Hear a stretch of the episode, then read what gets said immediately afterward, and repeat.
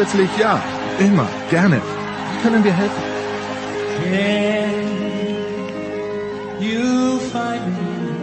Einen neuen Stürmer, Skisprung-Ski, einen Schlägervertrag. Genauer geht's nicht? Stärken, Nationalität, Geschlecht. Okay. Erling Haaland? Max Verstappen? Alexander Zverev? Fred, bitte, sag an.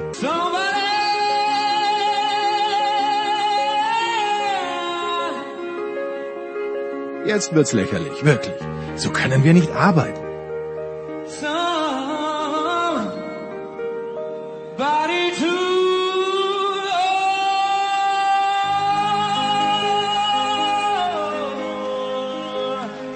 Okay, das ist immerhin eine Richtung. Dann fliegen Newcastle, alle Super League-Aktivisten und Gianni Infantino also raus?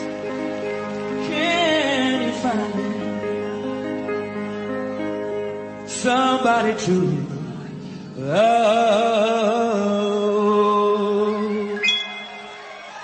You ready? Bereit? Wir? Höchstens für die Big Show. Das aber sofort.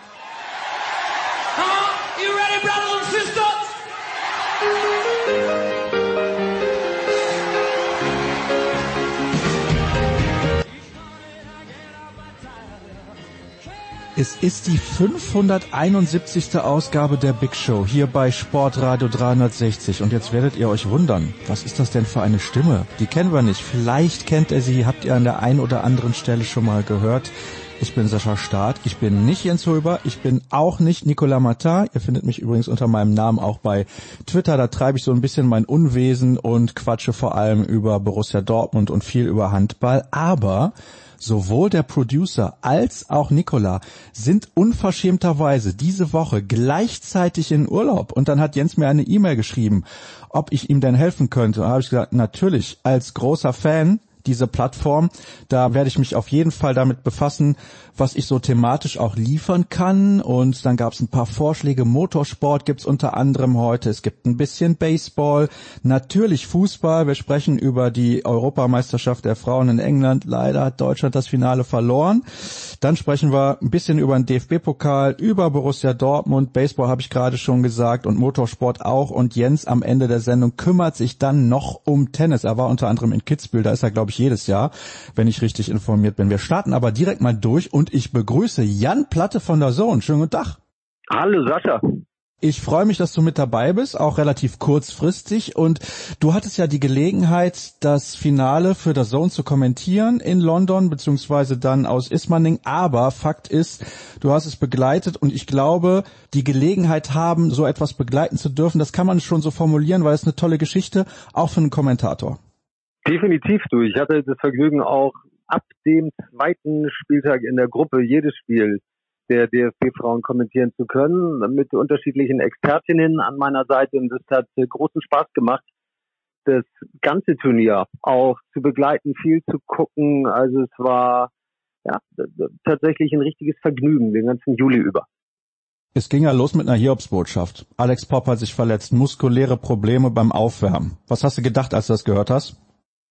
Ich habe das tatsächlich so kurzfristig mitbekommen, dass ich erstmal die Expertin Turit Knag, die an meiner Seite saß, äh, mit großen Augen angeguckt habe, denn sie hat die letzte Saison ja in Wolfsburg gespielt, kennt Alex Pott gut, ist bestens vernetzt und als wir beide das Svenja Hut äh, haben stehen sehen vor der Keeperin Merle Froms, ähm, ja, haben uns erstmal gewundert. Ich habe aber auch gedacht, so mein erster Gedanke war, als ich das gesehen habe, vielleicht turnt Alex Pop da auch noch irgendwo woanders rum, weil die sich dann vielleicht äh, äh, um die Aufgabe kümmern muss, gleich ihre Spielerin, äh, zum Beispiel Prince William vorzustellen. Also in Wembley gibt's ja auch immer mal, auch vor dem Pokalfinals in England, dann eben die, die, diese Gepflogenheit, dass die Kapitänin oder der Kapitän dann äh, die Mannschaft vielleicht noch mal vorstellt, wenn da jemand Honoriges auch mit auf den Rasen kommt. Und irgendwie haben wir uns dann aber so nach 30 Sekunden nochmal angeguckt und haben gedacht, okay,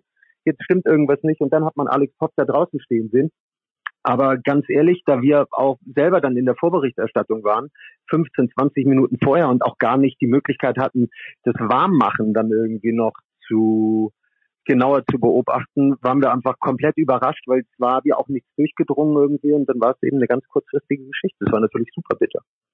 Ich frage mich ja, wie viel das verändert hat oder was anders gewesen wäre mit ihr. Jetzt ist das ja alles immer hypothetisch, können wir tausendmal hin und her diskutieren. Aber ja. ich fand schon, dass natürlich vor allem ihre Spielweise halt so prägnant ist und so anders auch als von allen anderen deutschen Spielerinnen eben diese Wucht, die sie auch mitbringt. Das ist ja fast schon einmalig im Frauenfußball.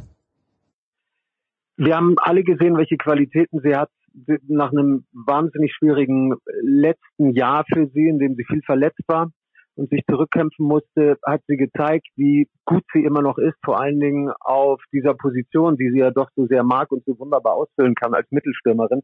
Und man hat in diesem Turnierverlauf, finde ich, auch gesehen, denn es gab viele wichtige, große Spiele, besondere Spiele, selbst in der Gruppenphase. Das zweite Spiel gegen diese so hochgelobten Spanierinnen, wo sie das großartig gemacht hat. Sie ist einfach eine Spielerin auch, die, die, die wächst mit den Aufgaben. Und das ist, finde ich, ein großer Unterschied zu denjenigen, die sie eben ersetzen sollten. Das sind ganz tolle Spielerinnen, eine Lea Schüller beispielsweise, auch eine Tabea Wasmut. Aber die sind eben, sage ich, meine Meinung, und da werden sie sicher noch hinkommen, gehe ich auch von aus, testen, aber dann ein Stück weit beeindruckt natürlich auch von so einem von so einem großen Spiel, von so einem großen Stadion, von der ganzen Bedeutung. Das ist ja auch nur allzu menschlich. Und Alex Popp ist halt mit ihren 31 Jahren, hat sie schon viel erlebt, zwar ihre erste Europameisterschaft, aber sie hat es ja so genossen, ähm, in diesen K.O.-Spielen und auch in den wichtigen Gruppenspielen dann da zu sein und, und ihre Rolle zu übernehmen und dem Team so sehr zu helfen. Und ähm, ja, die hat unfassbar doll gefehlt. Also das kann man, finde ich, gar nicht anders sagen. Ja, den Eindruck hatte ich auch. Und genau das, was du jetzt geschildert hast, das war für mich das Problem, dass die anderen Spielerinnen sehr respektvoll damit umgegangen sind, dass sie halt in Wembley spielen vor 90.000 und so weiter. Ich meine, das ist eine tolle Sache. Alle haben sich sicherlich darauf gefreut, aber man ist ja dann auch nervös. Und ich fand, das hat man dann auch im ersten Durchgang schon relativ lange gemerkt. Finde ich auch, du. Das war dem, die ganzen ersten 45 Minuten zu spüren. Dass ja, auch die englischen Verteidigerinnen jetzt irgendwie mit dem nötigen Respekt natürlich äh, mit dem den Offensivspielerinnen des DFB gegenübergetreten sind, aber die Anwesenheit einer Alexandra Popp und du hast es richtig gesagt, das ist natürlich hypothetisch, aber ich bin fest der Meinung, dass ihre Anwesenheit was ganz anderes ausgelöst hätte, auch mit der Defensive der Engländerin, weil Millie Bright und auch eine Leah Williamson sicher immer beide auch ein Auge drauf gehabt hätten. Wo ist die gerade?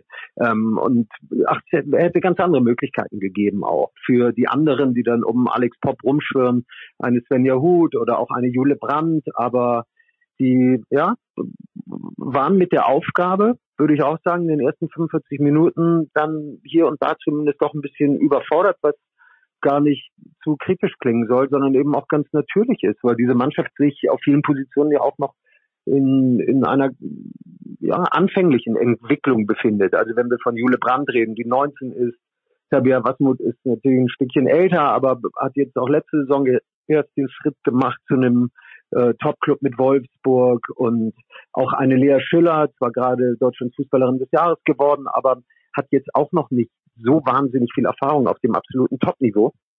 Und ja, das hat eine Weile gedauert, aber dann hat man gemerkt, äh, was auch immer in der Halbzeit von wem auch immer gesagt wurde, das ähm, waren richtige Worte, weil es wurde plötzlich viel mehr zusammengespielt, es wurde mutiger gespielt, man hat sich mehr getraut, auch man musste sich, glaube ich, erstmal so ein bisschen eben auch dran gewöhnen, an, an dieses ganze Ereignis in Wembley. Und als sie das dann getan haben, hast du es jetzt angesprochen, nach dem Seitenwechsel sind sie deutlich selbstbewusster aufgetreten und haben eben diese Nervosität abgelegt. Und ich fand das genau in die Phase rein, wo Deutschland eigentlich die bessere Mannschaft war, England dieses Tor gemacht hat. Und es war ein fantastisches Tor, ein richtig toller Abschluss, überlegt gemacht, eben nicht hektisch. Muss man auch mal den Hut ziehen, war super gespielt. Ja, ganz klar. Und wir hatten in den Tagen vor dem Endspiel Turit Knag, eben die Expertin, ähm, unser Leiter der Sender, Sendung, Max Stebeus, des Finales und ich auch nochmal die Köpfe zusammengesteckt und wir haben natürlich auch hören wollen von Turet. Was sind äh, denn wichtige Punkte irgendwie, wie man auch gegen England spielen muss? Und sie hat als erstes gesagt, lasst Kira Walsh nicht aufdrehen und diese Pässe nicht spielen, denn die Spanierinnen, die haben es ein bisschen vorgemacht mit einer Bon Marti, die sich sehr um Kira Walsh gekümmert hat. Äh, die, die Schwedinnen haben es im Spiel davor, zumindest in der ersten halben Stunde, richtig gut gemacht, dass man sie zugestellt hat und ihr eben solche Pässe nicht ermöglicht hat.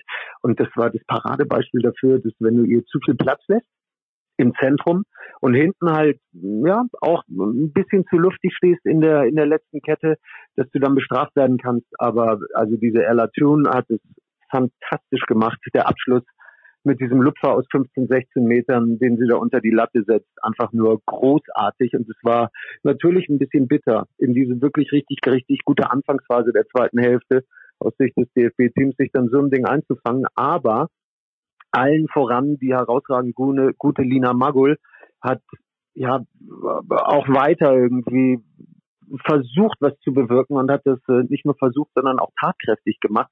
Und ich fand auch die Reaktion des DFB-Teams da auf dieses etwas unglückliche 0 zu 1 war wirklich richtig, richtig gut. Und ähm, dementsprechend war es auch hoch verdient, dass sie dann den Ausgleich gemacht haben und noch in die Verlängerung gekommen sind.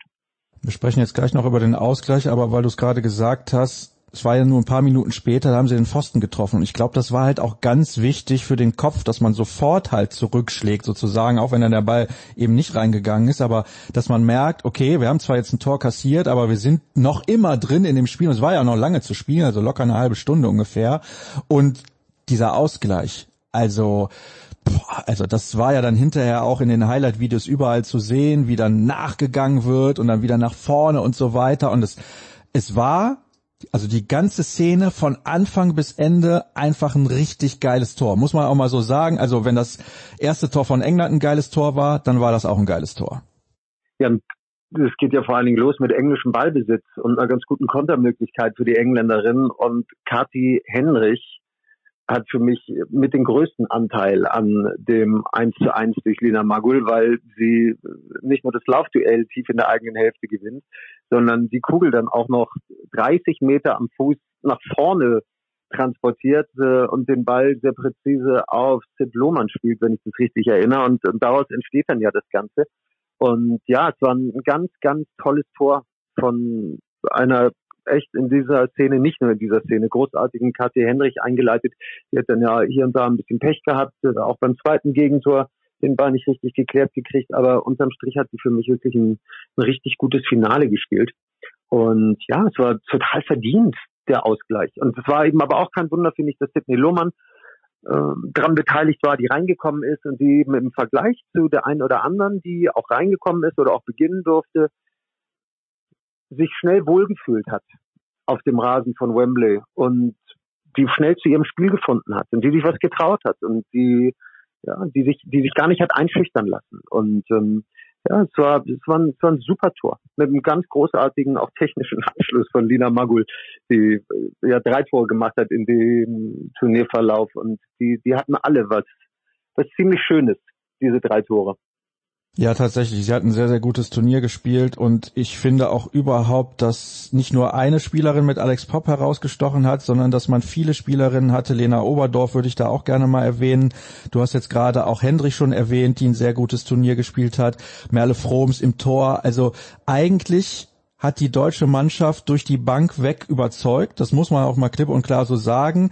Und sie haben auch einen mitreißenden Fußball gespielt und sie sind dann auch mit einigermaßen Schwung in die Verlängerung gegangen und dann am Ende fällt ein Tor und mich ärgert das halt besonders, weil es nicht irgendwie herausgespielt war, weiß der Geier war es ein toller Spielzug und wo man dann wieder den Hut ziehen muss und sagt, ah, dann hat England das Tor halt gemacht, ja. Nee, es war nach einer Standardsituation. Und da kommen wir wieder zurück zu Alexandra, Alexandra Popp, ich glaube, mit Pop wäre dieser Gegentreffer nicht gefallen, weil sie halt nochmal eine ganz andere Präsenz hat im Defensiv-Zweikampf, im Kopfball, im eigenen Strafraum. Das haben wir auch gegen Frankreich sehr explizit gesehen in dem Spiel, wo sie dann nochmal gegen Wendy Renard dann in diese Zweikämpfe reingegangen ist und eigentlich immer das Kopfballduell gewonnen hat. Ja, und dann mit so einem Stochertor gewinnt England das Ding. Ich glaube, deine These mit Alex Pop hätte das im Zweifelsfall besser verteidigt werden können. Da, da gehen viele mit.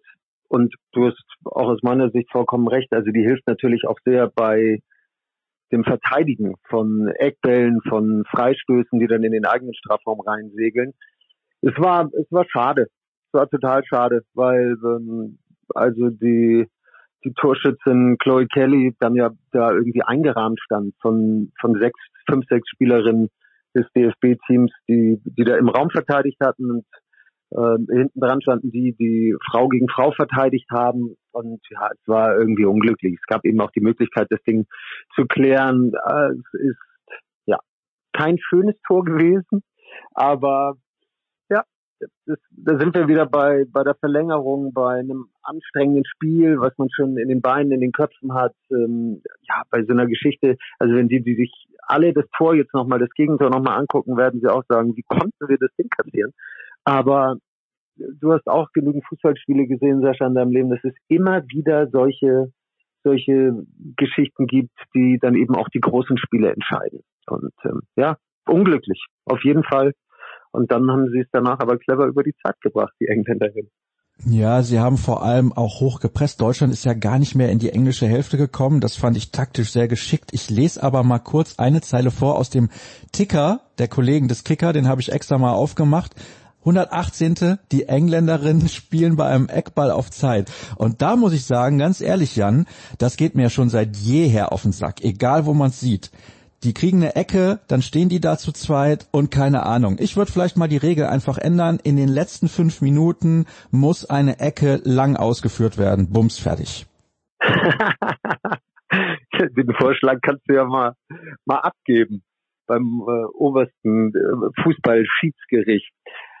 Ja, du, letztendlich haben sie ab der 115. angefangen, es sich da hinten gemütlich zu machen in der Ecke des äh, des, des DFB-Teams, da wo Felicitas Rauch verteidigt hat. Das, ist, das hat sich ja, das haben dann Turet und ich auch gesagt, also die letzten fünf, sechs, sieben Minuten haben sich auf 20, 30 Quadratmetern abgespielt.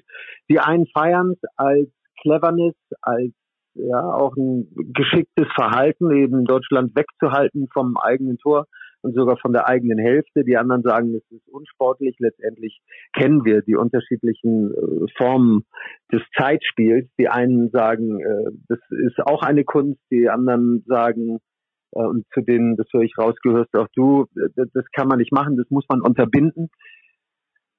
Ja, also ich glaube, man, man kann keine Regel da in dem Fall vorschieben und sagen, ihr seid verpflichtet, den Eckball 20 Meter zu schießen, sonst gibt es sofort einen Freistoß es gab ja genügend Möglichkeiten auch, sich den Ballbesitz zu holen, aber man hat dann Svenja Huth auch in dieser Phase gesehen, die war so sauer und dann irgendwann auch so verzweifelt, dass man sich irgendwie hat auch dazu hinreißen lassen, kleine Fouls zu begehen, ein bisschen Körperkontakt aufzunehmen, den die Engländerinnen dann dankbar angenommen haben. Dann hat man die Bälle auch nochmal ins Ausgeschlagen äh, ja, beim DFB-Team und, und hat es gar nicht mehr geschafft, nochmal einmal coolen Kopf, kühlen Kopf zu bewahren um sich in Ballbesitz zu bringen, um das Spiel vielleicht noch einmal rüber zu verlagern auf die Seite, wo es sich nicht alles so geknubbelt hat. Und dann hätte man ja vielleicht noch mal, denn die Zeit war ja noch da, auch was machen können. Also das ist jetzt auch zwar klar fremdverschuldet gewesen, dass man sich dann nur in dieser Ecke aufgehalten hat, aber mit ein bisschen mehr Coolness hätte man sich da auch befreien können. Das gehört zum Fußball dazu. Und wir haben aber auch, du und ich und ganz viele andere, ja auch schon erlebt, wie Mannschaften dann doch auch nochmal eine gewisse Klarheit gefunden haben, auch in den Schlussminuten einer Verlängerung und sich dann selber durch einen geschickten langen Ball nochmal befreit haben und dann selber auch nochmal ein Tor gemacht haben. Aber Deutschland, ja, war, glaube ich, ein Stück weit auch zu geschockt von diesem 1 zu 2. Ja, den Eindruck hatte ich auch. Und wenn wir es jetzt mal runterbrechen aufs gesamte Turnier, England hat jedes Spiel gewonnen. Dann können wir auch nicht drüber diskutieren, ob es ein verdienter Titel ist oder nicht. Es ist ein verdienter Titel, wenn du jedes Spiel gewinnst. Und sie haben auch Spiele dominiert mit dem 8 zu 0 gegen Norwegen beispielsweise, dann nochmal gegen Nordirland 5 zu 0 gewonnen. Sie haben im Halbfinale 4 zu 0 gegen Schweden gewonnen. Also das ist ein verdienter EM-Titel. Genau, aber wäre es auf der anderen Seite genauso gewesen, ne? Also denn dann hätte Deutschland auch jedes Spiel gewonnen, hätten sie die Engländer noch besiegt. Sie hatten eben, fand ich auch in der zweiten Hälfte, auch nach dem 1-1, klar das Ziel, nochmal aufs Zweite zu gehen, haben es dann nicht geschafft, aber sich richtig gute Möglichkeiten herauszuspielen, was ein Stück weit schade war. Aber über die Gründe haben wir zum Teil auch gesprochen. Da hat dann auch ein bisschen die Kraft gefehlt. Es hat auch bei einigen, die eingewechselt wurden. Man hat es bei einer Linda Dahlmann, finde ich, ein bisschen gesehen. Auch ähm, ja bei anderen dann nicht dazu geführt, dass sie da so richtig klar nochmal auch geworden sind im Spiel nach vorne. Und du, ja, ich finde auch, also ich konnte es den Engländerinnen am Ende auch total gönnen.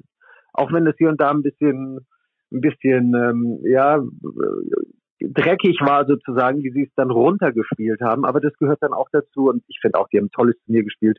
Und das Ding zu Hause zu gewinnen und ähm, ja, mit den ganzen Erwartungen, dem Druck und vor allem auch dem steigenden Druck so umzugehen, verdient höchsten Respekt. Und sie haben tollen Fußball gespielt. Größtenteils wirklich tollen Fußball gespielt. Galt jetzt mit Abstrichen nur, würde ich sagen, fürs Endspiel weil da waren sie jetzt über die 120 Minuten gesehen jetzt nicht zwingend die bessere Mannschaft, aber auch äh, sie waren jetzt natürlich auch nicht klar das schlechtere Team. Lass uns zum Abschluss noch mal ein bisschen über ein Thema sprechen, das viele in den letzten Tagen diskutiert haben. Also die Einschaltquote, die war natürlich überragend gut. Ich glaube 17 Millionen, wenn ich jetzt richtig im Kopf habe, aber überragend gut.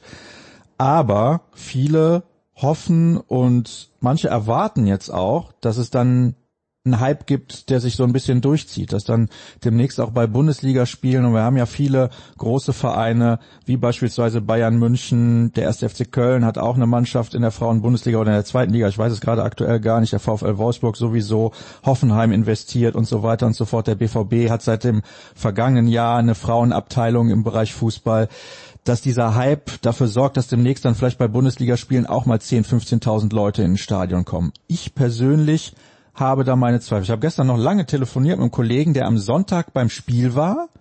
Und der hat gesagt, da war eine unfassbare Berichterstattung. Da hätte das Fernsehen auch unfassbar aufgefahren mit ganz vielen Expertinnen, ehemalige Nationalspielerin von England und so weiter.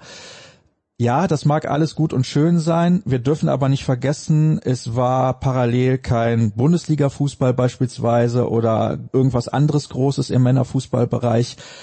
Überschätzen wir das vielleicht in unserer Blase, die sich freuen würde, wenn das alles jetzt einen Hype verursacht, der auch anhält, oder bist du da ähnlich skeptisch wie ich?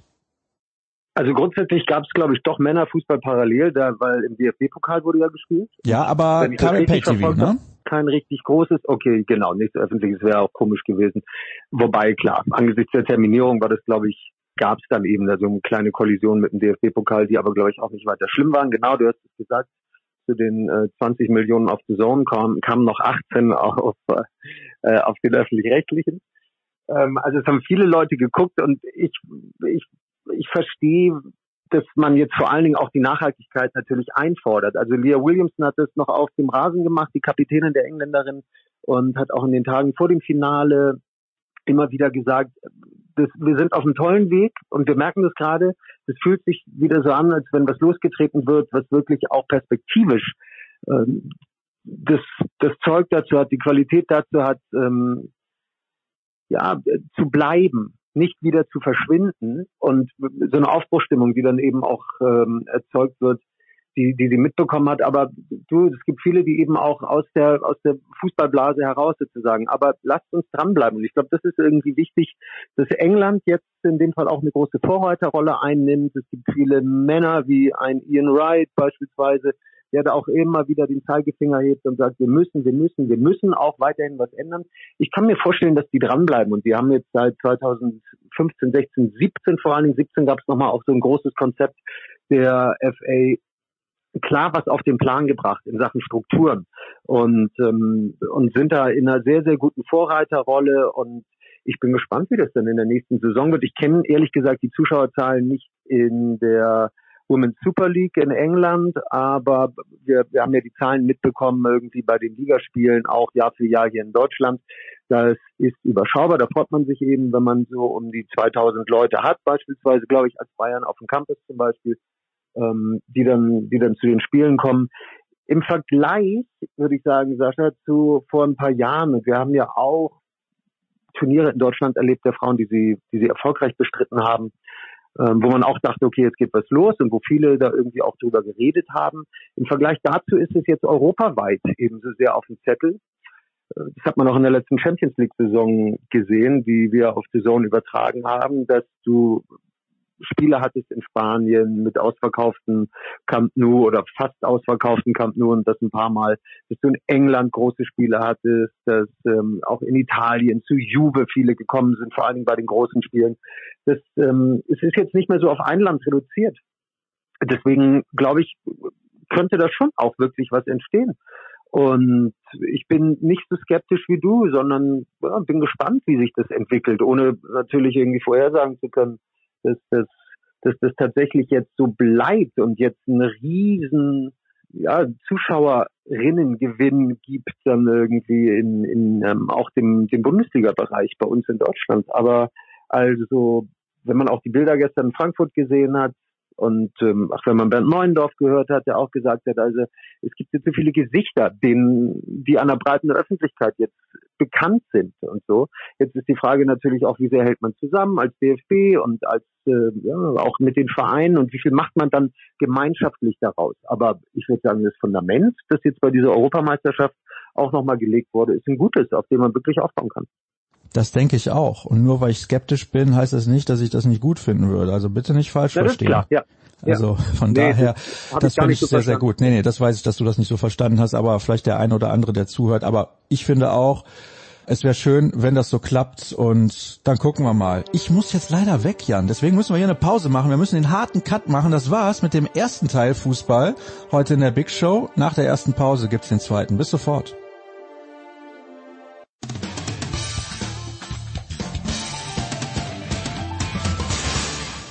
Ja, grüß euch, da ist der Thomas Sikora. Ihr hört Sportradio 366. Ah, 360, ja. 366 war meine Hausnummer früher. Viel Spaß beim Sportradio 360.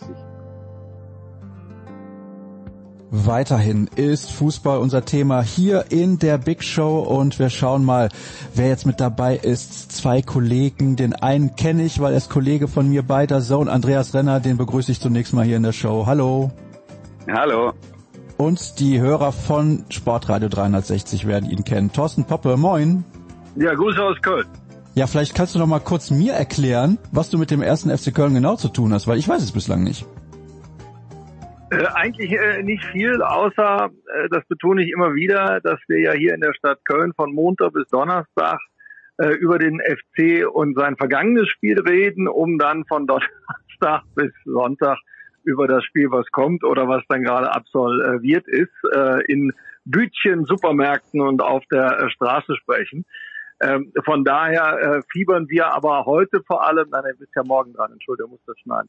Ähm, dazu haben wir aber immer noch zwei andere Vereine, die Fortuna in der Regionalliga West, wo sich ja viele sogenannte Traditionsvereine tummeln und äh, die äh, große äh, Victoria äh, aus Köln, die ja äh, mit FC Bayern München das traumlos im DFB-Pokal gezogen hat. Ja, wird dann ausgetragen, aber erst am 31.8. liegt daran, dass die Bayern ja im Supercup gespielt haben gegen Leipzig am vergangenen Samstag. Haben alle mitbekommen. War ein ziemlich geiles Fußballspiel, Andreas.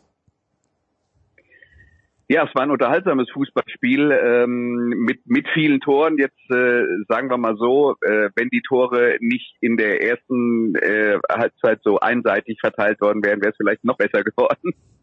ähm, ja, es ist äh, ist natürlich ein Spiel, auf das man draufschaut, wenn man sich äh, erste Erkenntnisse über die Bayern erhofft nach äh, all den Veränderungen und ein bisschen hat man, glaube ich, äh, den Eindruck, dass äh, das Schema gleich geblieben ist, nämlich dass sie in der Offensive auch ohne Lewandowski kein Problem haben, Tore zu schießen. Aber dass, äh, ja, dass halt die Mixtur noch nicht ganz stimmt und äh, die Balance zwischen Angriff und Verteidigung noch, noch nicht ganz stimmt. Und äh, ja, dann kommt halt so ein Spiel bei raus. Äh, wie gesagt, der Unterhaltungswert war, äh, sagen wir mal, kurz vor Schluss äh, auf einmal wieder plötzlich hoch, nachdem er Bayern zwischenzeitlich äh, deutlich geführt hat. Ja, und man hat halt dann trotzdem gesehen, auch wenn bei Bayern sich viel getan hat, dass man vermutlich nicht erwarten kann, nach allem, was man am letzten Wochenende mitbekommen hat, auch mit dem, was Leverkusen im DFB-Pokal gemacht hat, dass da jetzt irgendeiner von unten rankommt und äh, auf einmal die Bayern überholt. Äh, das ist vielleicht dann doch noch ein weiter Weg. Ja, guckt man in Köln eigentlich den Supercup, wenn Bayern gegen Leipzig spielt? Ach, äh, ja, äh, äh, wohl nicht. Äh, ich habe es mir aber gerne äh, angeschaut, ähm, weil ich auch ähm, neugierig war und äh, habe auch äh, zwei, drei Erkenntnisse gewinnen können aus dem Spiel. Die erste und die finde ich ähm, ganz essentiell ist, dass wenn die Bayern so ein bisschen dann ähm, nachlassen mit ihrer hohen Führung, dass es dann durchaus möglich ist äh, für Vereine wie Rasenballsport Leipzig, ihnen dann weh zu tun. Das lässt vielleicht äh, darauf hoffen, dass mal an einem schlechten Tag, wenn die Bayern etwas schwächeln, äh, weil sie zwischen zwei Champions League Spielen äh, stehen, es doch möglich äh, ist, ihnen ein paar Punkte zu klauen, sodass dann insgesamt die Spannung an der Spitze vielleicht auch erhöht werden kann, weil was Leipzig dann mit dem Glauben, den sie zurückgewonnen haben, nach den Toren äh, da abgeliefert hat, äh, fand ich dann schon spannend zu beobachten, wie sch schwer sie auch die Bayern dann getan haben, wieder zurück ins Spiel ähm, äh, zu finden.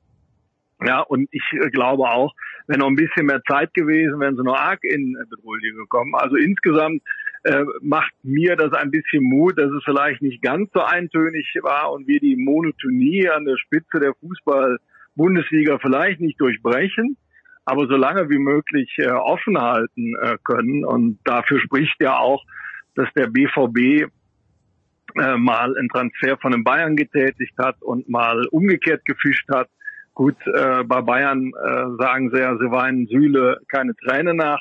Äh, vielleicht sehen sie das nach der kommenden Saison anders. Äh, ich finde jedenfalls, dass der BVB sich hinten äh, größer aufgestellt hat, auch schneller geworden ist und äh, das impliziert dann vielleicht auch unter dem neuen Trainer äh, weniger Gegentore, äh, so dass man da vielleicht äh, auch das Rennen weiter offen halten kann. Und äh, am, am Ende des Supercups äh, wurde dann, äh, finde ich, weiß nicht, wie der Kollege Renner das sieht, auch deutlich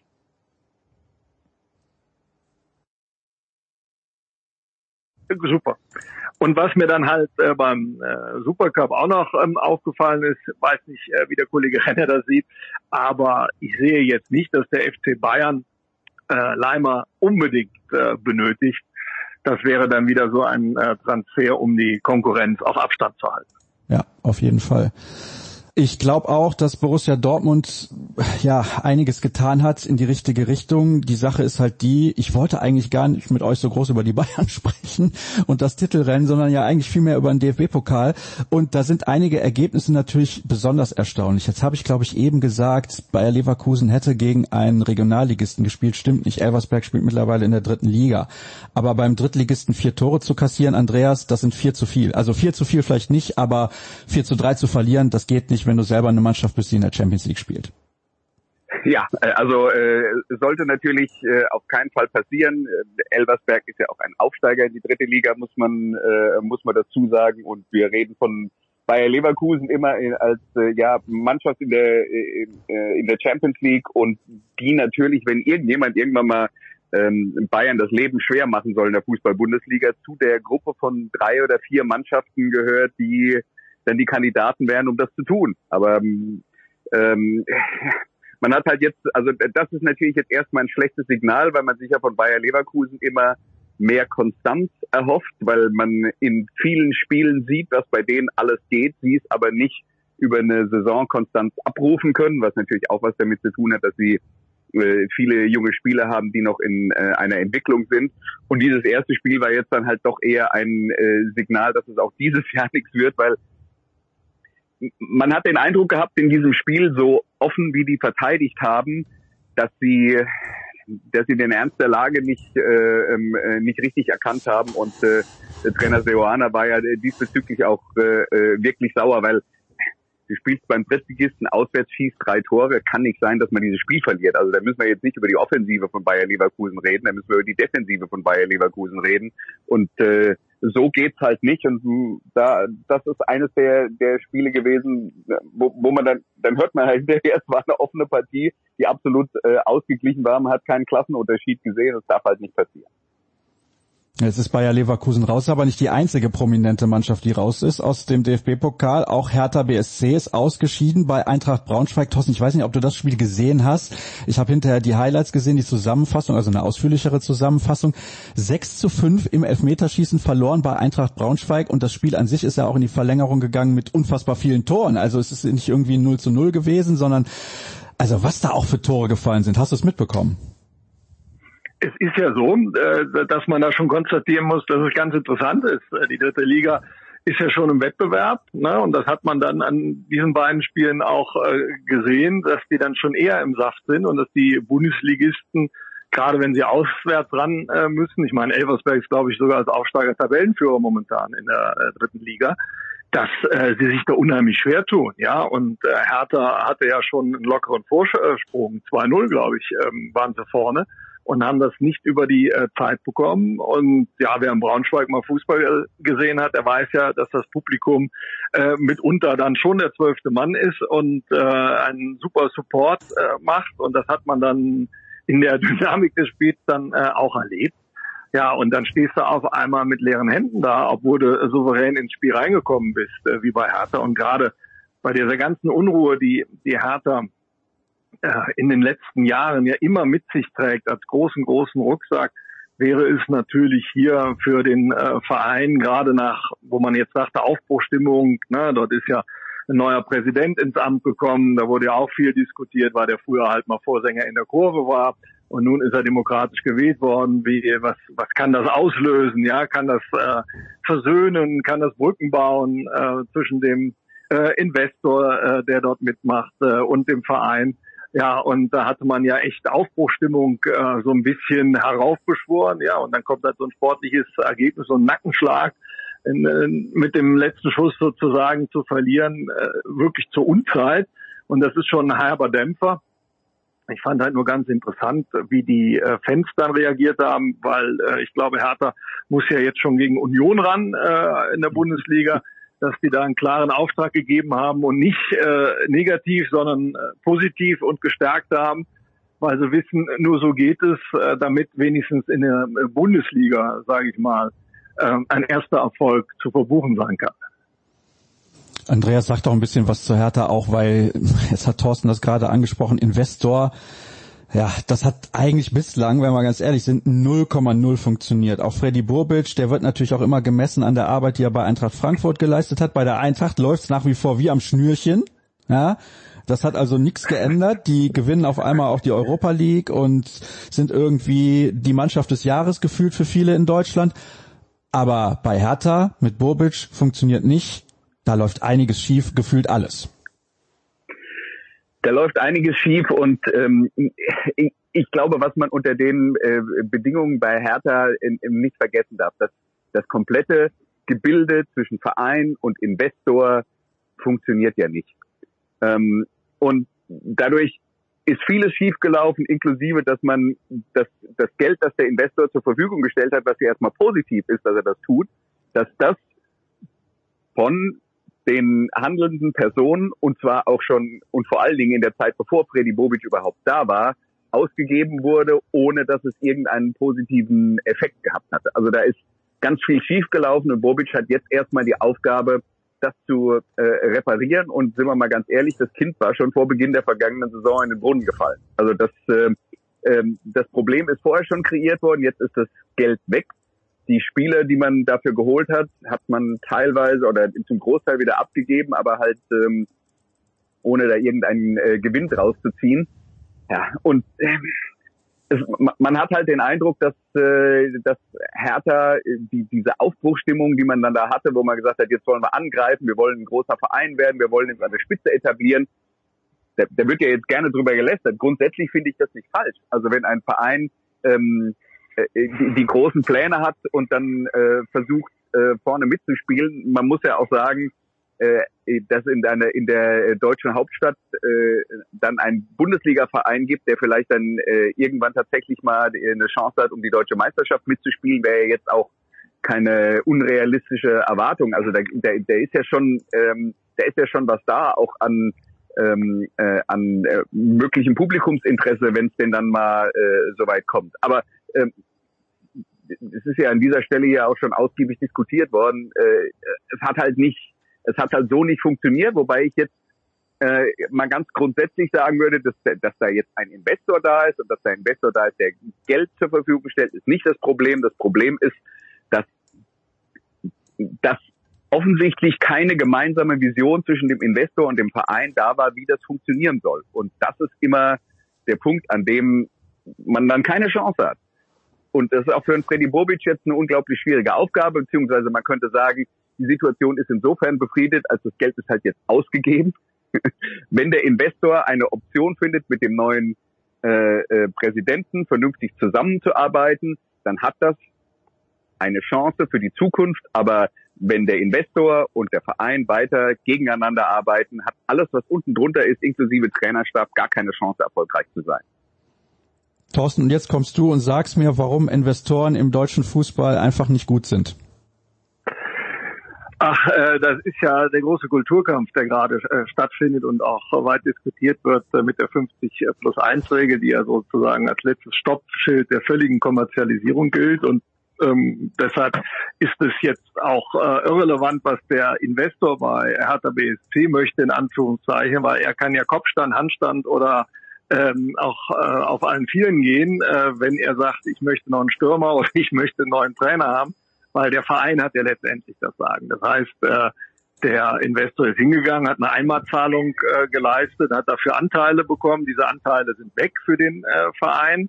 Der Verein hat dafür äh, rund 350 Millionen für zwei Drittel seiner Kapitalanteile bekommen, so und hätte damit natürlich, sag ich mal, mit dem Geld ähm, das gut anlegen können. Ne? Wir haben ja unter anderem die äh, Stadiondiskussion äh, bei Hertha BSC ähm, dafür, sag ich mal, Kapitalanteile abzugeben, um mit Hilfe des Geldes dann ein neues Stadion zu bauen.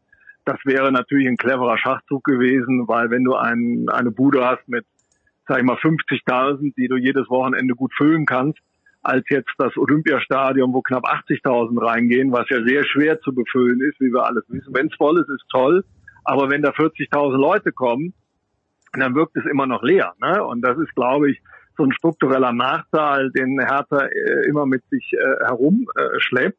Und äh, natürlich ist es immer besser, wenn äh, wenn eine Harmonie ist äh, zwischen Investor und Verein, aber letztendlich jetzt für die ist die Struktur ja so angelegt, dass der Verein die Entscheidungshoheit hat und die auch weiter äh, durchbringen äh, kann, äh, egal was der Investor macht auch wenn er natürlich versucht, äh, Einfluss zu nehmen auf irgendwelchen Ebenen und das dann Unruhe gibt. Ja, aber so sind jetzt erstmal die Strukturen. Auf der anderen Seite fand ich jetzt ganz interessant, äh, was der Kollege Renner gesagt hat. Äh, ähm, ja, für die Hauptstadt wäre es ja ganz schön. Oder da ist ja unheimliches Potenzial, dass man da halt auch mal um die deutsche Meisterschaft mitspielen kann. Da kam mir direkt in den Sinn, ja, wenn das so weitergeht bei Union, ähm, sind die in drei, vier Jahren auch in der Spitzengruppe etabliert. Weil das und, und genau das und genau das habe ich auch gedacht, als ich das gesagt habe. es ist halt nicht gesagt, dass das die Hertha ist, ne? genau, weil also was Union dort äh, macht, das ist ja aller Bonheur. Also ich staune da jedes Jahr drüber, weil die geben ja nun auch immer wieder sehr sehr gute äh, Spieler ab, ja.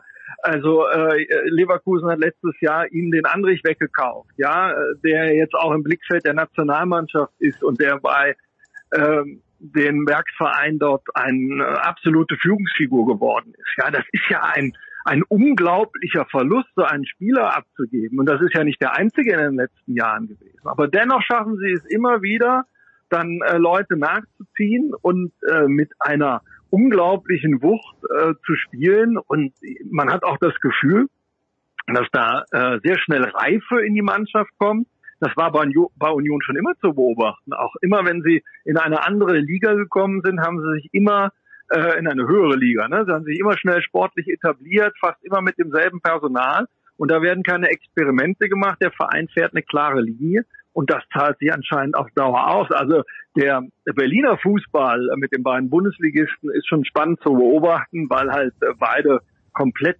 unterschiedliche, in Anführungszeichen, Systeme fahren und äh, halt auch komplett andere Ansprüche haben. Ja, und klar, äh, wenn Hertha formuliert, ich bin der Big City Club, ähm, dann ist das natürlich sehr sehr offensiv, ne? Und dann kann das schnell eben auch äh, ja ausgelegt werden als als Arroganz. Also die die Hertha ein bisschen wieder kleinere Brötchen äh, backen und versuchen äh, zusammenzustehen, ist sicherlich ähm, ein Schlüssel, um vielleicht dann auch auf der sportlichen Linie wieder Erfolg zu haben. Aber äh, ich glaube, das wird für die Hertha nach wie vor eine schwierige und zähe Saison, äh, wo sie einfach auf vielen, vielen Ebenen sich wieder halt äh, etablieren muss. Und da trägt, und damit sind wir wieder am Anfang äh, dieser Passage, das Pokal aus jetzt sicherlich nicht sonderlich äh, bei.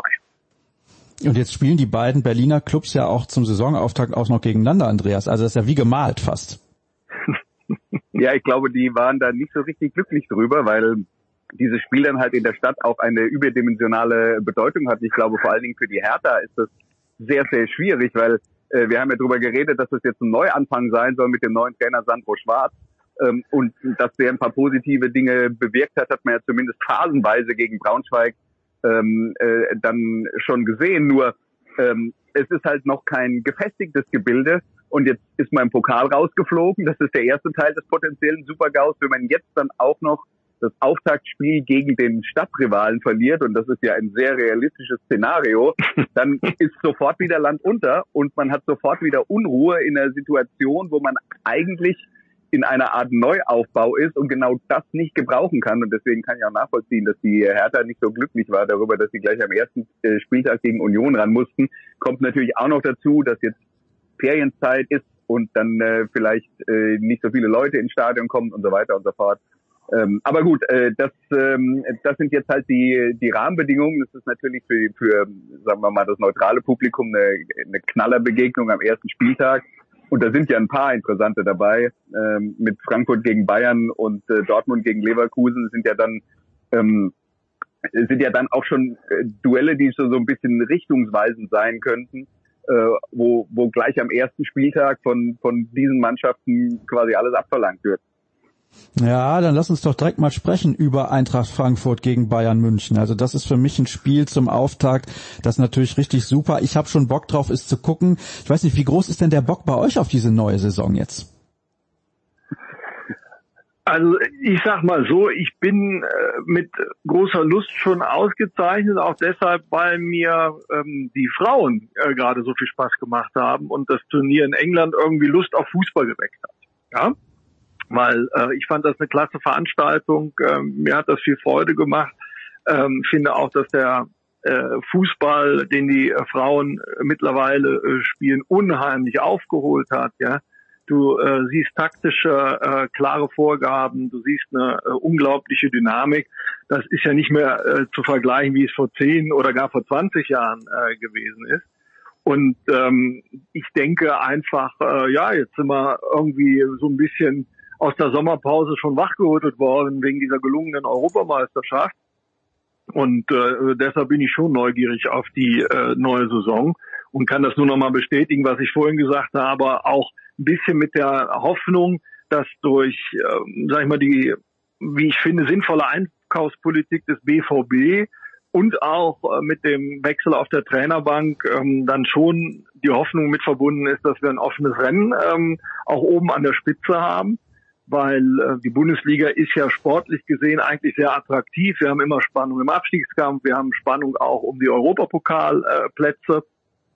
Äh, ja, nur äh, das Rennen äh, oben ist irgendwann äh, gähnt langweilig und äh, da bin ich jetzt schon mal äh, gespannt, was da so alles äh, passieren äh, kann und äh, bin deshalb auch äh, ja jetzt nicht euphorisch, aber äh, freue mich schon, dass es wieder losgeht in irgendeiner Art und Weise. Wie sieht's bei dir aus, Andreas? Hast du auch Vorfreude? Die kann man bei Thorsten ja durchaus raushören.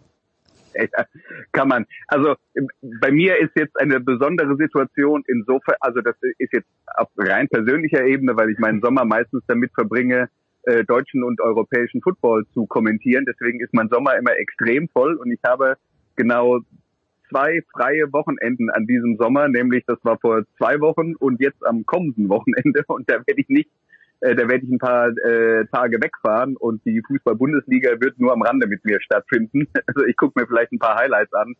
Ähm, deswegen, wie gesagt, meine persönliche Situation, aber ähm, ist jetzt nicht so, dass ich jetzt darauf hinfiebere, am äh, Samstagabend Fußball zu gucken, weil das werde ich nicht tun. Na gut, also dann. Man, man braucht auch mal eine Pause. dann muss ich dich ja eigentlich rauswerfen aus der Leitung. Nee, Spaß beiseite. Wir machen das jetzt so. Ich hätte gerne von euch Meistertipp, dann Überraschungsmannschaft im positiven Sinne, Überraschungsmannschaft im negativen Sinne und die Absteiger. Thorsten, wir fangen bei dir an. Gute Güte. Ja, so äh, spontan. Naja, dann bleibe ich mal äh, stringent und äh, sag äh, Meister, auch wenn es mir schwer fällt, äh, BVB. ähm, Überraschungsmannschaft, ja, da äh, gibt es so einige Kandidaten. Da bin ich auch auf die beiden Aufsteiger äh, gespannt mit Werder und Schalke, die ja untypische Aufsteiger sind und Rückkehrer in die Bundesliga. Mal sehen, ob es da eine äh, Mannschaft äh, schafft. Wenn ich jetzt sage, ähm, dass ich Union und Eintracht Frankfurt eine sehr gute Rolle dieses Jahr zutraue, dann passt das sicherlich nicht so in die Kategorie Überraschungsmannschaft, möchte das aber nicht unerwähnt lassen. Tja, und Absteiger, ähm, da kommt es eben drauf an. Ähm, bei Hertha bin ich sehr zwiegespalten. Ja, das äh, die letzte Saison hat vielleicht sogar noch Spuren hinterlassen. Das war ja auch nicht ähm, äh, ganz so einfach.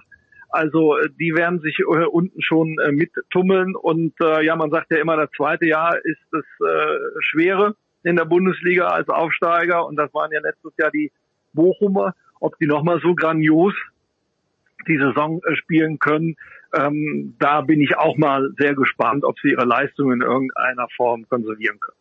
So, jetzt hast du dich auf Dortmund als Meister festgelegt. Du musst dich aber konkret festlegen, Überraschungstief, positiv, negativ und Absteiger. Ich will da klare Antworten haben von dir, Thorsten. ja, interessant. Ja, dann ist ja gut. Also äh, positive äh, Überraschungsmannschaft Eintracht Frankfurt, negative Überraschungsmannschaft 1. FC Köln, Absteiger Hertha BSC. Okay, steig noch eine ab bei dir, ja? Was, was, was wäre denn eine positive Überraschung bei Eintracht Frankfurt? Champions League Qualifikation. Ja. Okay. Also, dass sie, sage ich mal, die äh, Top 5 dann auch äh, erobern, weil sie ja letzte Saison äh, klar haben sich dann am Ende auch fokussiert äh, auf diese grandiose, grandiose Europapokalsaison. Ähm, aber ich glaube schon, dass sie äh, danach schielen, in der Bundesliga ein bisschen weiter nach oben äh, zu kommen. Da wird natürlich mit der Dreifachbelastung bin ich äh, sehr gespannt, wie sie das alles hinbekommen. Supercup müssen sie auch noch spielen auf europäischer Ebene. Ja, aber sie haben ja den Kater nun gezielt verstärkt, ein bisschen breiter gemacht. Also da bin ich schon sehr äh, gespannt, weil Glasner ja da auch äh, seine Handschrift äh, ganz klar etabliert hat. Äh, und die wird dem Team unheimlich helfen, dass sie schon äh, da ist. Ne? Und das hatten sie, das hat gebraucht einfach letzte Saison. Deshalb glaube ich schon, dass sie da mehr Punkte sammeln äh, am Ende, äh, erheblich mehr Punkte sammeln am Ende als äh, die vorherige Saison. Na gut, also trotzdem nur ein Absteiger bei dir. Das finde ich phänomenal. du wolltest klare Antworten, ja? Ja, da wäre ich mal ähm, gespannt. Naja, also äh, ob Werder Bremen, äh, da bin ich auch gespannt, ob die es äh, hinbekommen. Aber ähm, da möchte ich mich noch nicht festlegen drauf. Andreas, kannst du dich festlegen auf zwei Absteiger und die Überraschungsteams und den Meister? Ich hoffe doch. Ich kann jetzt was sagen, äh, immer ähm, äh, unter der Prämisse, dass ich nichts weiß und äh, ich normalerweise solche ähm, Vorhersagen auch gar nicht erst versuche. Aber Meister wird der FC Bayern äh, aus meiner Sicht einfach deswegen, weil also ich glaube, der FC Bayern ist schlechter geworden ohne Lewandowski. Ähm, ich glaube auch die ähm, Neuzugänge in der Defensive haben das Niveau nicht deutlich verbessert. Ähm, ich glaube, Dortmund ist in der Defensive besser geworden, aber die haben Erling Haaland äh, verloren und das ist äh, einer der drei besten jungen Stürmer auf diesem Planeten. Das ja, also ich, ich glaube, Bayern ist schlechter geworden, der Rest aber auch, um das mal klar zu sagen. Ne? Ich glaube, ich glaube, Dortmund hat sich nicht verbessert. Äh, ähm, bei, bei Leverkusen glaube ich schlicht und einfach nicht daran, dass mit dieser äh, äh, Strategie mit den jungen Spielern eine ernsthafte Option ist, dass die deutscher Meister werden, weil die, die Konstanz halt unter den Bedingungen ähm, äh, schwer herzustellen ist. Und äh, bei RB Leipzig glaube ich, wenn ich sehe. Ne?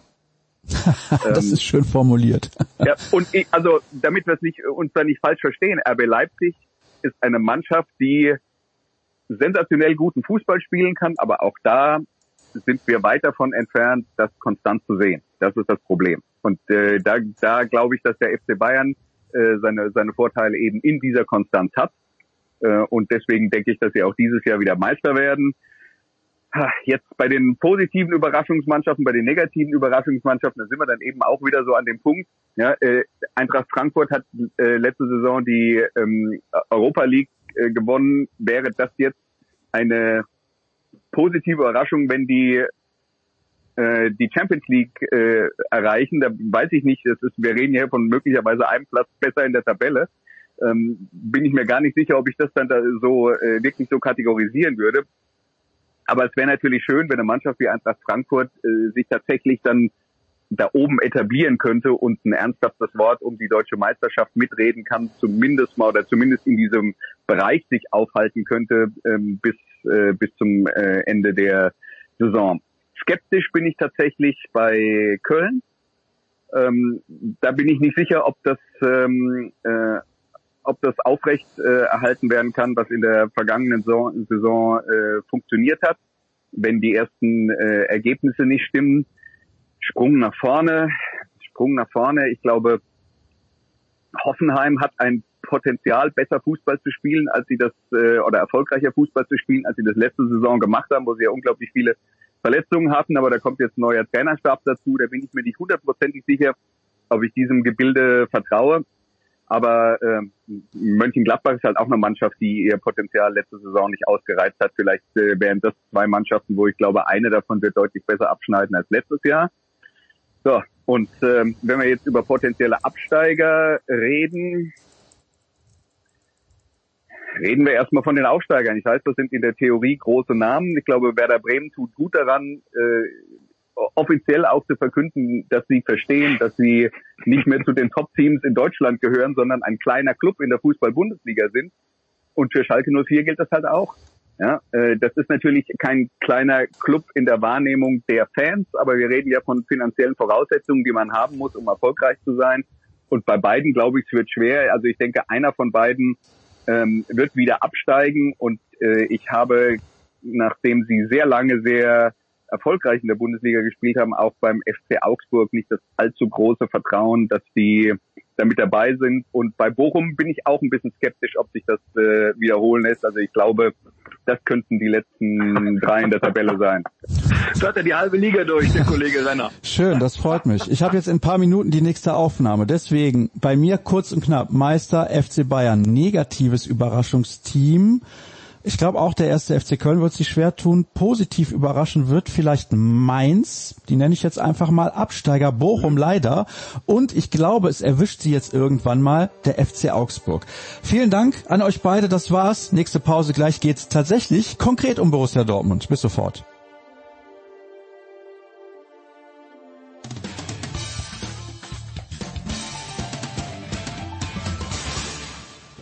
Das ist Daniel Theiss und Sie hören Sportsradio 360.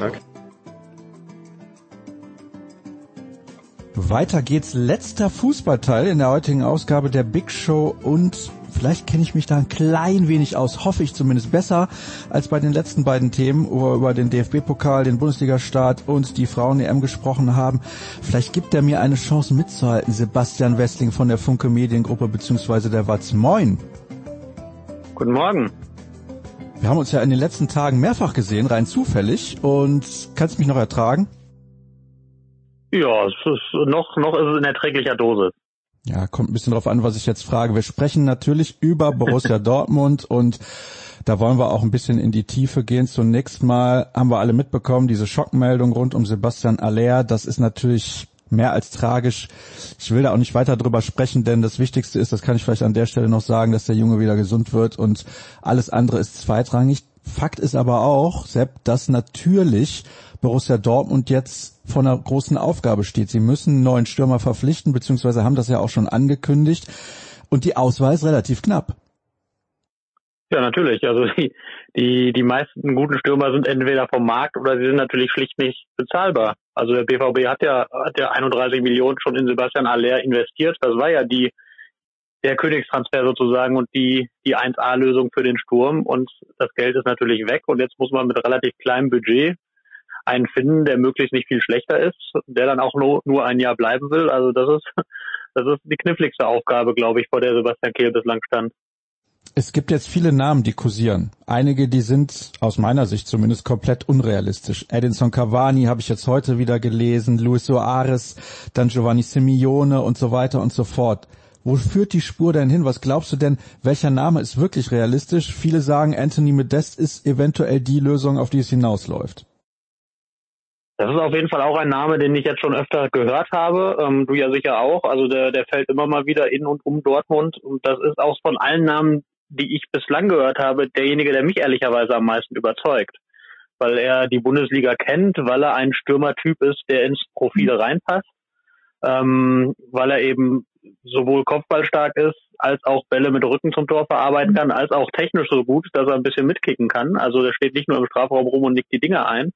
Also ich finde, der würde da gut reinpassen. Ich finde, dass jemand die Bundesliga kennt, ist auch in der Phase ein nicht zu unterschätzender Vorteil, weil er ja sofort funktionieren muss und nicht irgendwie groß erst Zeit braucht, sich einzuleben. Ähm, von daher finde ich den Namen recht überzeugend. Der gilt ja manchmal als ein bisschen schwierig, ein bisschen dienenhaft.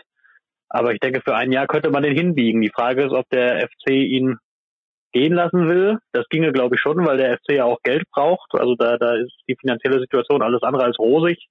Können vielleicht ein bisschen Ablöse und, äh, einnehmen und vielleicht auch ähm, eben das Gehalt sparen, das, so hört man aus Köln, so zwischen drei und vier Millionen liegen soll. Ähm, das wäre, wäre vielleicht eine realistische Option. Aber vielleicht gibt es auch noch die ein oder andere. Da, da halten bislang die Dortmunder ganz gut dicht, muss man ihnen lassen. Was wir nur gehört haben, es soll sehr schnell gehen eigentlich. Also das angestrebte Ziel ist schon in den nächsten, also in dieser oder der nächsten Woche einen zu präsentieren. Wir haben jetzt Mittwochmorgen 10 Uhr, können wir ja offen zugeben. Also wenn die Sendung dann morgen on air geht, ist ein bisschen was an Zeit vergangen. Aber glaubst du, da tut sich wirklich noch was vor dem Spiel gegen Leverkusen am Samstag? Schwierig. Also das, ähm, am, am, am Ende weiß ich nicht. Äh, ich sitze ja leider nicht dabei, wenn Sebastian Kehl seine Telefonate macht, aber also wenn das schon so konkret wäre, dann wäre an irgendeiner Stelle schon ein bisschen mehr durchgesickert, unterstelle ich jetzt mal. Also da sind immer so viele Leute beteiligt an solchen Transfers und irgendeiner plaudert dann irgendwann immer. Von daher glaube ich jetzt nicht, dass es ganz so schnell gehen wird, aber also ich kann mir nächste Woche auf jeden Fall sehr gut vorstellen. Wie gesagt, nach allem, was wir gehört haben, ist das auf jeden Fall das feste Ziel. Lass uns noch mal kurz über Anthony Modest sprechen. Du hast gesagt, er ist vielleicht auch ein bisschen schwierig, aber wäre für ihn ja auch eine Riesengelegenheit, nochmal Champions League zu spielen. Ja, natürlich. Also das ist, das ist auch. Ich habe letzte Woche mit einem etwas Köln-affineren Menschen geredet, der meinte, wieso ein Jahr kann er doch auch noch in Köln kicken. Und da habe ich gesagt, ja, Champions League ist ja schon ein Reiz. Ne? Also das, das hat er, also die Gelegenheit wird für ihn nicht nochmal kommen. Also das kann ich mir schon vorstellen, dass man jemanden damit locken könnte. Ähm, aber es gehören ja immer drei Seiten dazu. Der BVB muss ihn wollen, Modest muss wollen und der FC muss ihn abgeben wollen. Und wenn das alles aufgeht, wie gesagt, aus meinen Augen würde es sehr viel Sinn, in meinen Augen würde es sehr viel Sinn ergeben. Ähm, wie es alle anderen Parteien dann sehen, muss man mal abwarten. Es bringt ja jetzt auch nichts, irgendeinen Spieler zu holen, der, ich sag mal, 25, 26 Jahre alt ist. Beispielsweise Giovanni Simeone, der geht, glaube ich, auch schon auf die 30 zu, aber der ist jetzt kein gealterter Star, der will natürlich dann auch immer spielen und wenn wir jetzt mal davon ausgehen, und wir hoffen das, dass Sebastian Aller vielleicht im Sommer 2023 dann wieder zur Verfügung steht, dann hast du zwei, die spielen wollen. Das ist ja nicht, nicht der Sinn der Sache.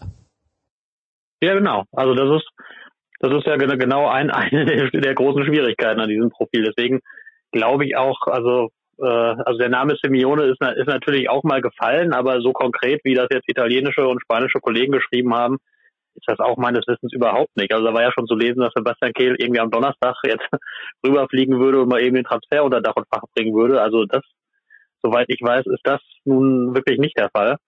Und der ist ja auch, also ich, ich habe ihn ehrlicherweise nie spielen sehen. Man, man liest, liest und hört natürlich einiges und äh, sieht auf dem Papier alles sehr gut aus, aber ist jetzt die ganz riesen Sturmkante ist der ja nun auch nicht.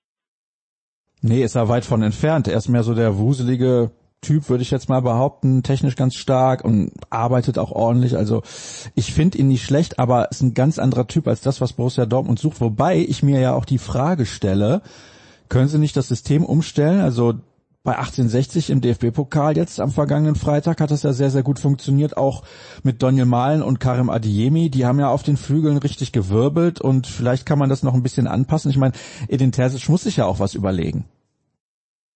Ja klar, also du, du äh, jetzt erstmal kurzfristig musst du natürlich irgendwie improvisieren. Also, also theoretisch war das System ja nicht umgestellt, weil Yusufa Mokoko als Mittelstürmer nominell aufgestellt war.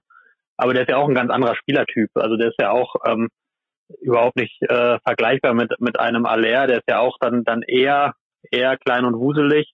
Und ehrlicherweise muss man sagen, da bei allem Talent fehlt da halt auch noch so ein bisschen finde ich, um, um auf Bundesliga-Niveau mitzuhalten. Also er hat überragende Ansätze, schießt ja auch immer mal wieder Tore.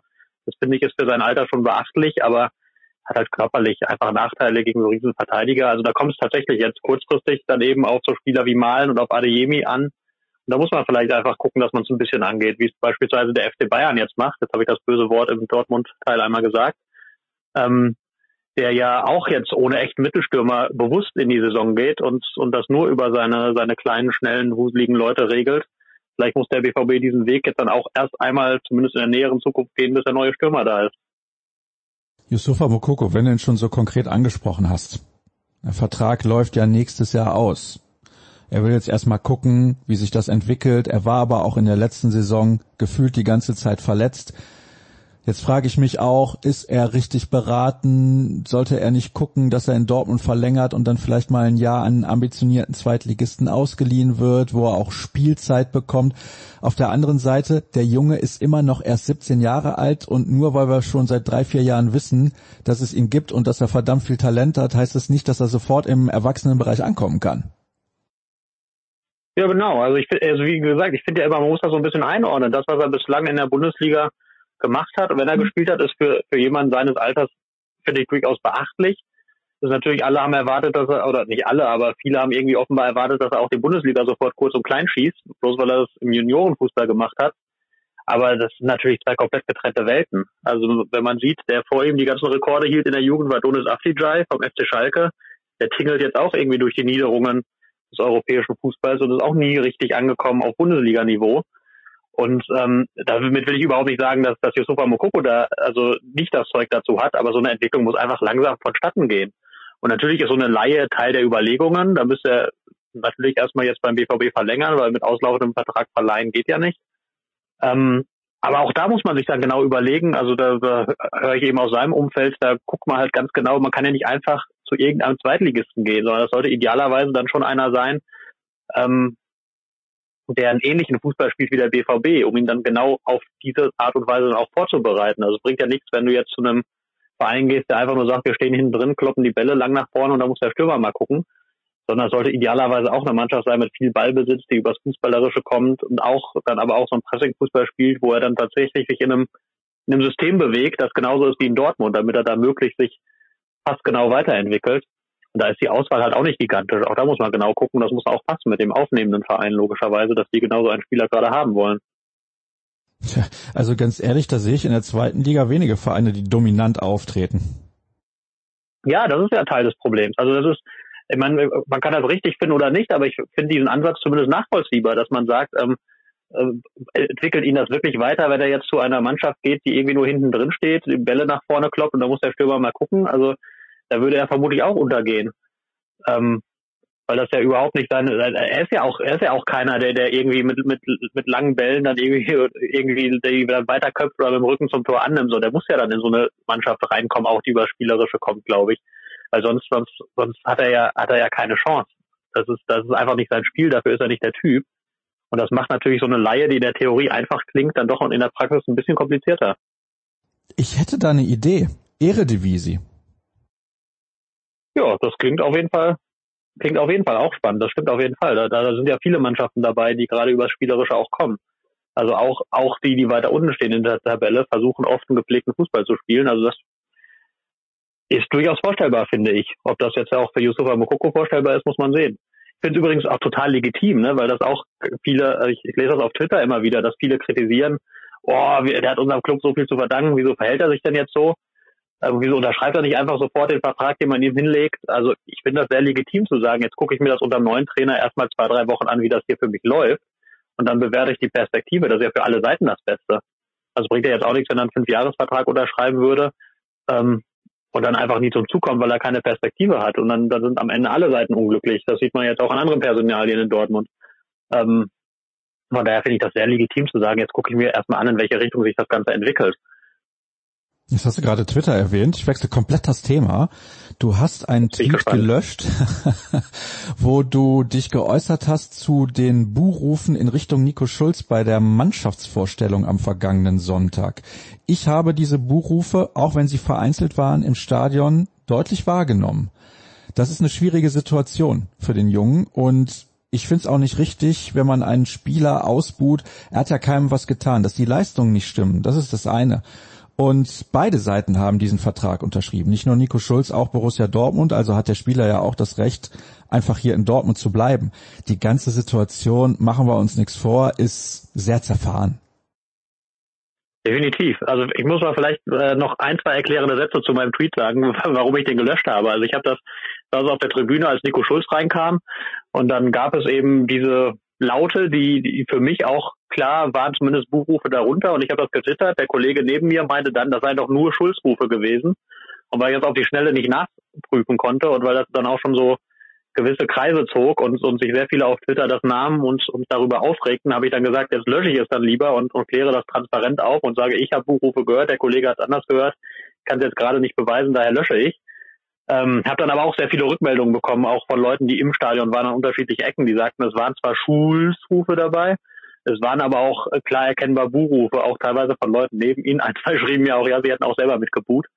Also von daher ähm, waren die da, finde ich persönlich ehrlicherweise nicht schön für einen Spieler, der, der beim BVB unter Vertrag steht, der sich äh, vielleicht nur zu Schulden hat kommen lassen, dass er eben nicht so, so spielt, wie man es von ihm erwartet hat, aber ansonsten auch nicht jetzt irgendwie ähm, die berühmten silbernen Löffel geklaut hat und eigentlich auch ansonsten jetzt nicht, also weder versucht hat, sich wegzustreiken, noch irgendwie sich mit dem Trainer geprügelt hat, noch sonst irgendwas, wo man, wo man das für dich äh, rechtfertigen könnte. Der hat einen Vertrag unterschrieben, und wie du zu Recht sagst, die haben beide Seiten unterschrieben. Der äh, garantiert ihm ein sehr hohes Gehalt. Das ist auch richtig. Ähm, dafür würde man mehr Leistung erwarten.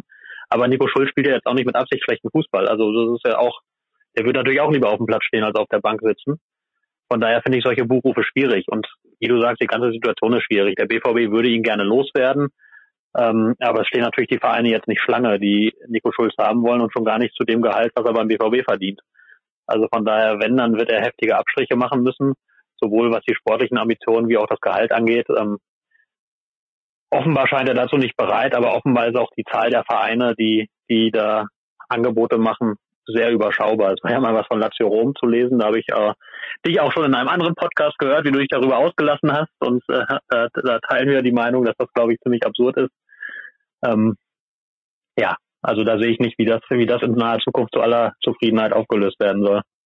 Ja, es gab jetzt mal so vereinzelte Gerüchte, dass Nizza interessiert sein könnte. Da ist ja Lucien Favre jetzt wieder der Trainer. Ich bin sehr gespannt, ob es da eine Lösung gibt. Ich glaube, es wäre vor allem für Nico Schulz besser, jetzt auch in dieser Situation dann Dortmund zu verlassen, damit er auch mal wieder wirklich Fußball spielen kann, weil er ist jetzt keine 35, also er hat noch ein paar Jahre Fußball vor sich.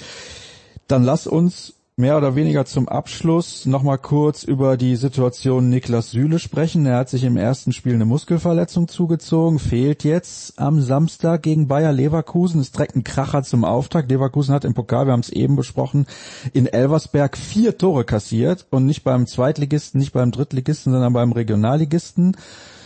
Was erwartest du von dem Spiel und wie bewertest du die ganze Geschichte rund um Niklas Süle, der ja jetzt ein paar Wochen fehlt? Also ein paar Wochen ist vielleicht ein bisschen übertrieben formuliert, aber zwei, drei werden es wohl werden. Mhm. Boah, viele Fragen in einer jetzt. Ähm, ja, Leverkusen, also ich, äh, man sagt ja immer so schön, man, man soll sich von diesem Pokalergebnis nicht blenden lassen und dafür zahle ich gerne ins Phrasenschwein ein und ich glaube, das stimmt aber in dem Fall wirklich. Also ich erwarte, dass Leverkusen beim BVB ganz anders auftritt als, als dieses Spiel in Elversberg, wo sie wirklich, wirklich schlecht waren. Das kann man nicht anders sagen. Aber die Mannschaft, äh, was diese Mannschaft grundsätzlich kann, das hat ja auch der BVB in der letzten Saison leidvoll zu spüren bekommen und die haben ja alle ihre guten Spieler gehalten. Ähm, von daher kann das ein heißer Ritt werden. Das, ähm, da würde ich jetzt nicht, nicht unbedingt, also da, da war nicht davor zu sagen, ich schieße der BVB locker weg, bloß weil die jetzt im Pokal verloren haben. Ähm, sondern ich erwarte dann, dann rasantes Spiel. Ähm, traue mich aber wirklich nicht zu tippen, weil das kann echt in alle Richtungen ausgehen. Ich glaube, da also gerade in diesem Spiel zwischen diesen beiden Mannschaften, die ja auch nicht immer, äh, sagen wir über 34 Spieltage einen super gefestigten Eindruck machen, ähm, da kommt, glaube ich, total viel darauf an, wie das Spiel in den ersten Minuten verläuft, vielleicht auch wer das erste Tor schießt und so und dann dann kann das, glaube ich, eine wilde Fahrt in alle Richtungen werden. Dann kann der BVB die aus dem Stadion schießen, genauso gut kann der BVB aber auch abgeschossen werden, wenn, wenn Leverkusen Sahnetag erwischt. Also ich glaube, auf diesem dieser Bandbreite ist alles möglich. Ja, und für Niklas Süle, das ist natürlich extrem ärgerlich. Also das ist für ihn ärgerlich, für den BVB natürlich sehr ärgerlich. Gerade in einem Spiel wie, Leverkusen, wie gegen Leverkusen, finde ich, also die so unfassbar über Tempo kommen, ähm, da hättest du Niklas Süle gut gebrauchen können. Also ich schätze Mats Hummels über die Maßen, aber der schnellste ist er nun wirklich nicht.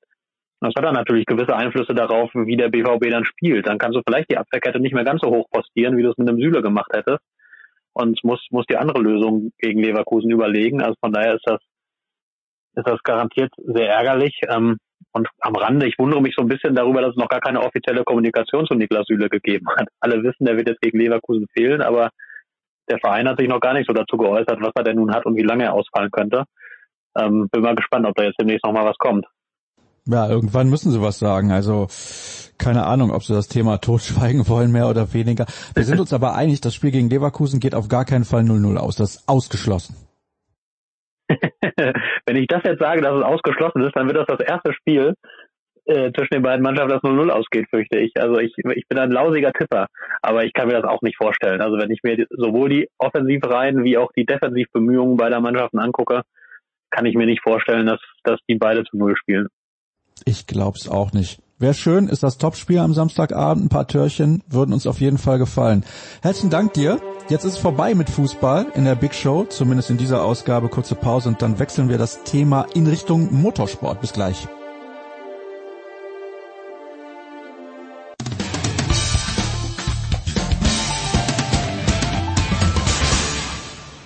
Hallo, da ist der Dominik Diem und ich höre Sportradio 360. Jetzt kommen wir zu meiner Horror-Kategorie, muss ich ganz ehrlich zugeben. Als Jens mir geschrieben hat, was er in die Sendung packen will, hat er geschrieben Motorsport, DTM, ADAC GT Masters und so weiter und so fort. Ich habe mir gedacht, um Gottes Willen, kann das funktionieren? Aber ich habe zwei kompetente Mitstreiter in der Leitung. Zunächst mal begrüße ich Stefan de Voice Heinrich. Hallo. Ja, ich grüße euch auch. Freue mich, dabei zu sein. Und ich freue mich, dass auch Eddie Mielke mit dabei ist. Servus, Eddie. Schönen guten Tag aus dem heißen Bremen. Ja, nicht nur in Bremen ist es heiß, auch hier in Dortmund, wo ich sitze, aber heiß ist es natürlich auch immer auf den Rennstrecken. Und am Sonntag sind die 24 Stunden von Spa zum 74. Mal über die Bühne gegangen. Hat mich ein bisschen überrascht, dass es das schon so oft gegeben hat. Aber welche Relevanz hat denn dieses Rennen im Vergleich zu Le Mans? Das ist das Rennen, was ich eigentlich kenne. Also wie sieht das aus unter den Fans und, und auch unter den Herstellern? Wie wichtig ist dieses Rennen in Spa? Ja, also in den letzten Jahren muss man sagen, das sieht man ja auch in der Teilnahme von fast 20 DTM-Fahrern.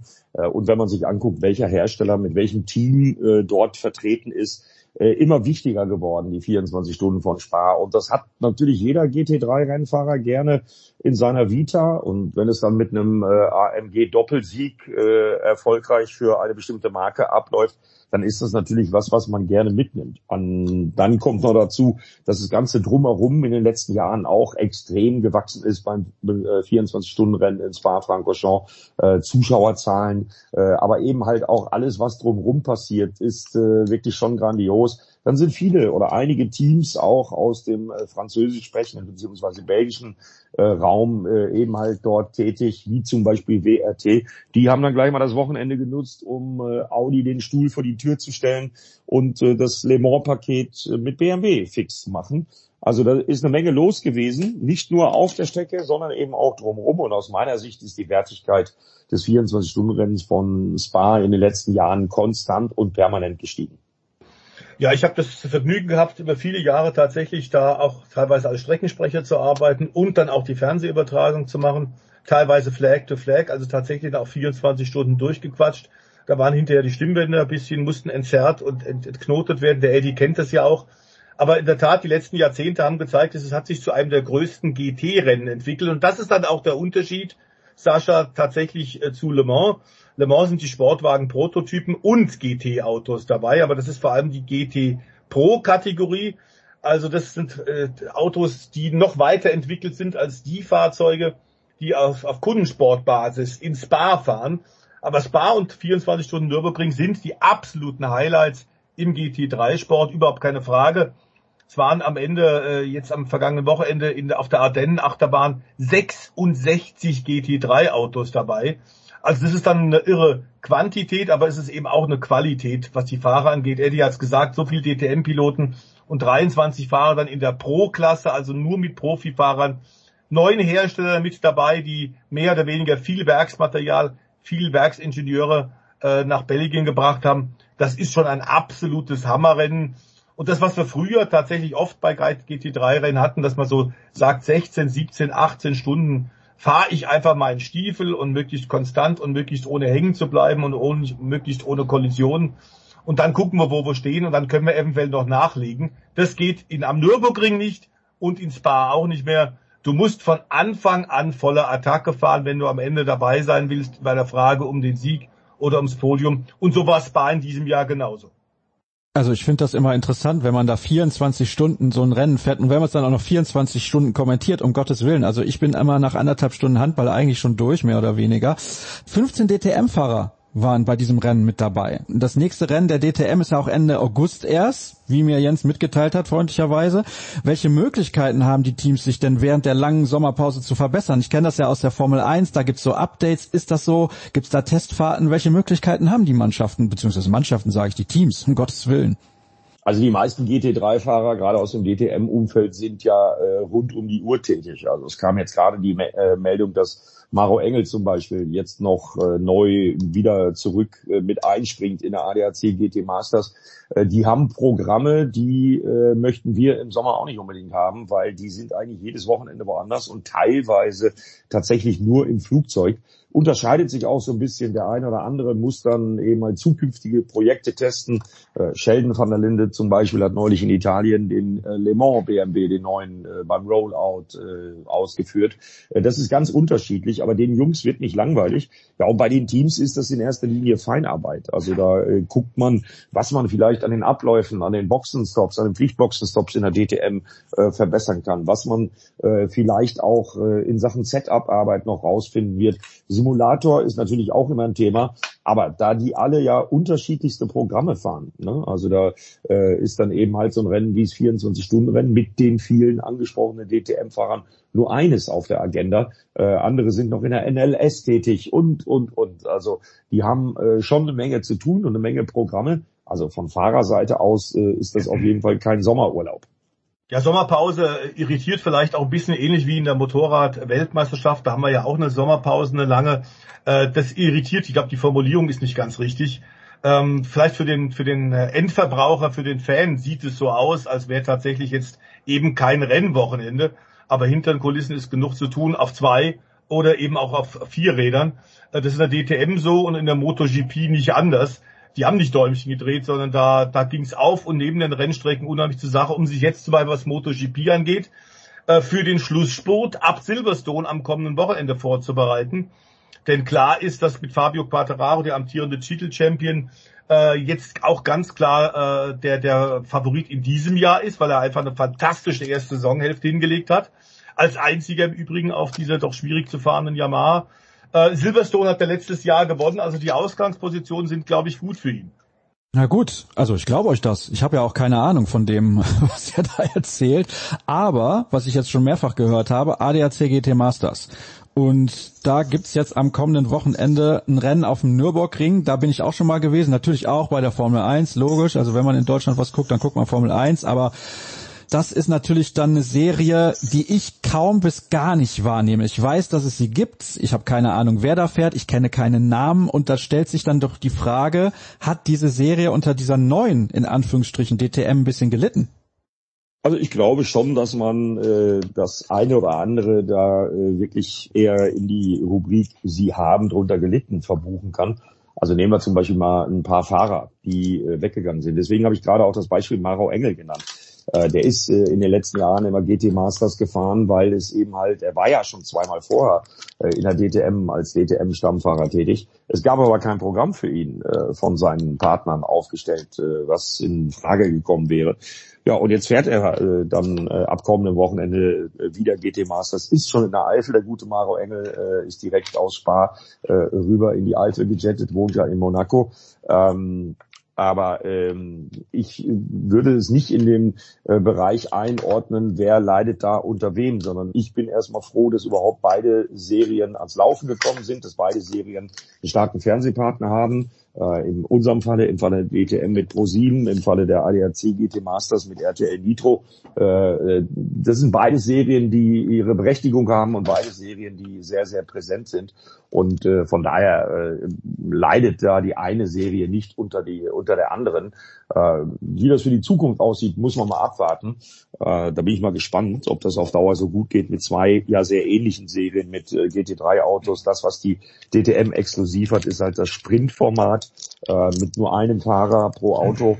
Das ist in der GT Masters mit Fahrerwechsel ja ein bisschen anders. Ähm, aber ich glaube, dass das eher gut und positiv ist für uns in den Nach-Corona-Zeiten, dass wir zwei so starke Serien, die auch beide live im TV gecovert werden, überhaupt haben. Sehe ich ganz genauso, ähm, zumal Eddie hat es ja gerade auch schon gesagt, es völlig andere Ansätze sind, anderes Konzept.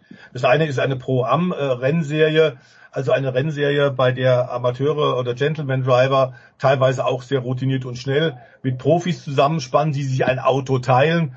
Und äh, neben der GT Masters dann eben die DTM als Sprintrennserie, ein Fahrer, ein Auto, der sich darauf konzentrieren kann, da muss der Setup nicht kompromittiert werden, weil zwei mit dem Auto zurechtkommen müssen, da in der DTM kannst du das Auto hier so einstellen, wie du das haben möchtest. Dazu ist ein Sprint eben ohne Fahrerwechsel und Boxenstopp. Äh, das sind unterschiedliche Konzepte und ganz sicher ist es momentan so, nachdem die DTM ähm, ja ums Überleben gekämpft hat und das Brückenjahr 2021 da eben als einzige Lösung äh, der Wechsel auf GT3-Autos notwendig geworden ist, ist klar, dass natürlich jetzt alle möglichen Sponsoren und Teams gucken, was bietet mir die eigene Rennserie, was die andere, dass es da Teamwechsel gab, auch äh, Wechsel von Fahrern, die mal in der einen Serie fahren, mal in der anderen, ist auch klar. Auf Dauer glaube ich auch, dass wahrscheinlich ein Land wie Deutschland, dass wir da nicht zwei GT-Rennserien brauchen. Aber momentan ist da ein Wettbewerb, äh, freies Spiel der Kräfte und beide Rennserien haben gute Zuschauerzahlen, beide Rennserien haben gute Einschaltquoten. Und aktuell äh, habe ich den Eindruck, Maro Engel nur ein Beispiel, befruchtet man sich ein bisschen gegenseitig. Das finde ich auch gut, denn Sie sollten nicht vergessen, in nach Corona-Zeiten und auch in Zeiten, in denen es ja auch der Weltwirtschaft äh, aufgrund des Krieges in der Ukraine nicht so toll geht, ist es wichtig, dass es für Rennfahrer Möglichkeiten, Startmöglichkeiten gibt denn sonst äh, musst du irgendwann aufhören und dir einen regulären Job suchen. Ähm, und das bieten diese beiden Rennserien den GT-Fahrern in jedem Fall.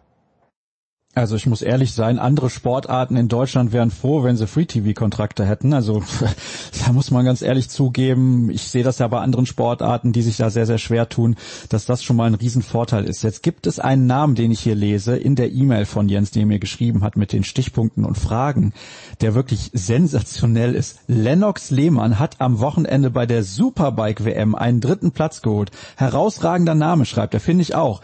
Aber was ist ein dritter Platz in dieser Serie überhaupt wert? Also man muss ja sagen, äh, Lennox Lehmann im tschechischen Most fährt in der Supersport 300 Kategorie. Da ist er deutscher Meister geworden, ist ein junger Mann, der fährt fürs Freudenberg Racing Team, äh, die sehr, sehr viel äh, für den Nachwuchs machen nicht nur mit Lennox Lehmann, sondern auch mit anderen Fahrern. Da sind die Freudenberg, die Familie Freudenberg ist da äh, ungeheuer aktiv. Und diese Supersport 300 Kategorie fährt im Rahmenprogramm der Superbike WM, also das ist so eine Supportklasse ähnlich wie die Moto 2 oder die Moto 3 in der, in der MotoGP äh, Welt.